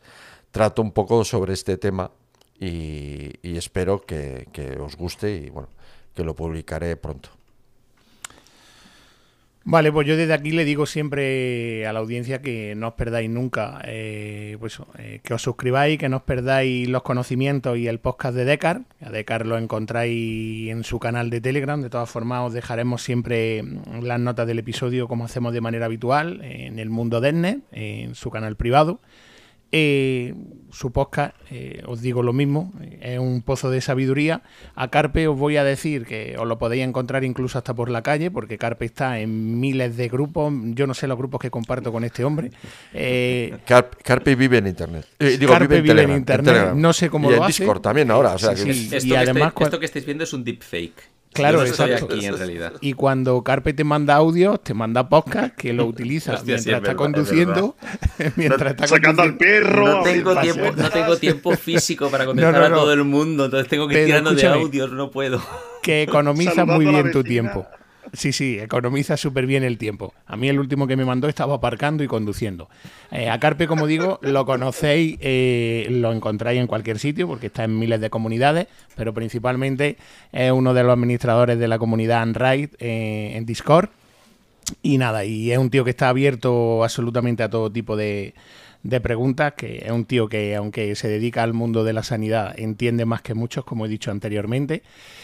Y dejaremos igualmente las notas del episodio por si queréis uniros a la comunidad. Y bueno, yo desde aquí les digo lo de siempre, que para mí ha sido, para mí para el resto del equipo ha sido un auténtico placer que no hemos ido a las tres horas de programa, pero que se pasan siempre voladas porque intentamos tratar todos los temas y cuando a, micrófono cerrado intentamos eh, proponer un poco, porque el programa no lo planeamos, eh, lo hacemos siempre tal y como sale, proponemos así un poco los temas por, por encima de la mesa, pero con estos dos monstruos, pues la verdad que es súper rápido y súper fácil eh, crear contenido porque son, como digo, eh, pozos completamente de sabiduría.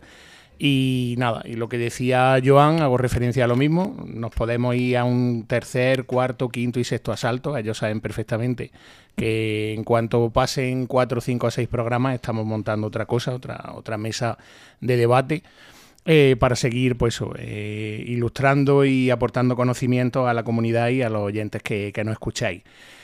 Eh, lo dejamos aquí porque efectivamente se nos ha quedado en el tintero lo del chat GPT, pero a lo que hacía referencia antes Manu, os invito por supuesto a que, a que escuchéis su podcast que, que habla de él, nos lo comentaba antes a micro cerrado. Eh, a vosotros digo eh, que esta próxima semana no habrá podcast. Este ya ha sido el último episodio eh, del parón. Me dice David que no. La semana que viene no habrá podcast. Ya nos iremos después del parón de, Semana Santa, del parón vacacional. Volveremos el día 14. porque pues los niños salen del colegio, yo no tengo, pero David tiene que atenderlo. Y nada, vendremos pues con, ilusiones renovadas. Lo que sí, pues desde aquí os pedimos siempre es que de la forma de la que os lo paséis, si os gusta la Semana Santa, si no os gusta, que seáis buenos, evidentemente, que disfrutéis, pero que si os vais a, os desplazáis y tal, que os queremos ver a todos a la vuelta. Y Joan, a ver, no, nada, digo que, nuestra audiencia sea pensar que hacemos más vacaciones que. No, tío, porque la semana que viene, la semana que, viene nos, nos de metemos. funcionario aquí tres semanas de vacaciones. Pues tú que estás estudiando para funcionario y al lado que tienes a otro. pero eh, profesores o funcionarios. Sí, sí, o, médicos, pero o jubilados también. Me haré pero... un, un por ahí y grabaré yo solo. Pero escúchame una cosa, la semana que viene nos metemos en Viernes de Dolores, ¿vale? O sea, ya es Domingo de Ramos, entonces, y a la siguiente estamos en pleno Viernes Santo y con que así, pues... que eso, vamos a generar vamos a generar damos, damos un golpe de estado y, hacemos un podcast. ¿eh? Pues hacemos aquí los que no si no nos vamos al mundo de y, si no nos vamos al mundo de Antonio que, Antonio que se vaya de vacaciones y yo con Carpe y con Manu me grabo el capítulo de la semana Ahí que está, pues ya está, pues grabáis. el audio editado y ya toma por culo. David tiene una silla reservada en el centro de Sevilla. sí, sí, David, David se saca el bono en la campana para ver todas las cincuenta y tantas procesiones que hay en Sevilla. Estoy yo para ver muñecos, estoy yo. Digo, perdone, no, no que me acabo, que me quedo sin amigos. Que tengo, un vecino, que quema incienso desde, desde las campanas. Da las campanas y tal como da las campanas empieza a quemar incienso ya. Que seáis buenos, que muchísimas gracias a Carpe y a, y a Manu por haberse pasado por aquí, como siempre. Venga, que el sevillano este tiene más carrete que una caña de pesca. Que lo dicho, que disfrutéis, que, no hemos ido a las tres horas de programa, que disfrutéis estos días de descanso que vienen, que lo aprovechéis haciendo lo que más os guste. Un servidor y amante del rock empieza su agenda de conciertos y este próximo martes, día 4 de abril, yo me voy a Murcia a ver los WAPs en su gira 40 aniversario. Eh, el tema que cierra este episodio es en honor a ellos, así que ya sabéis, nos escuchamos el próximo 14 de abril. Hasta entonces disfrutad y sed felices.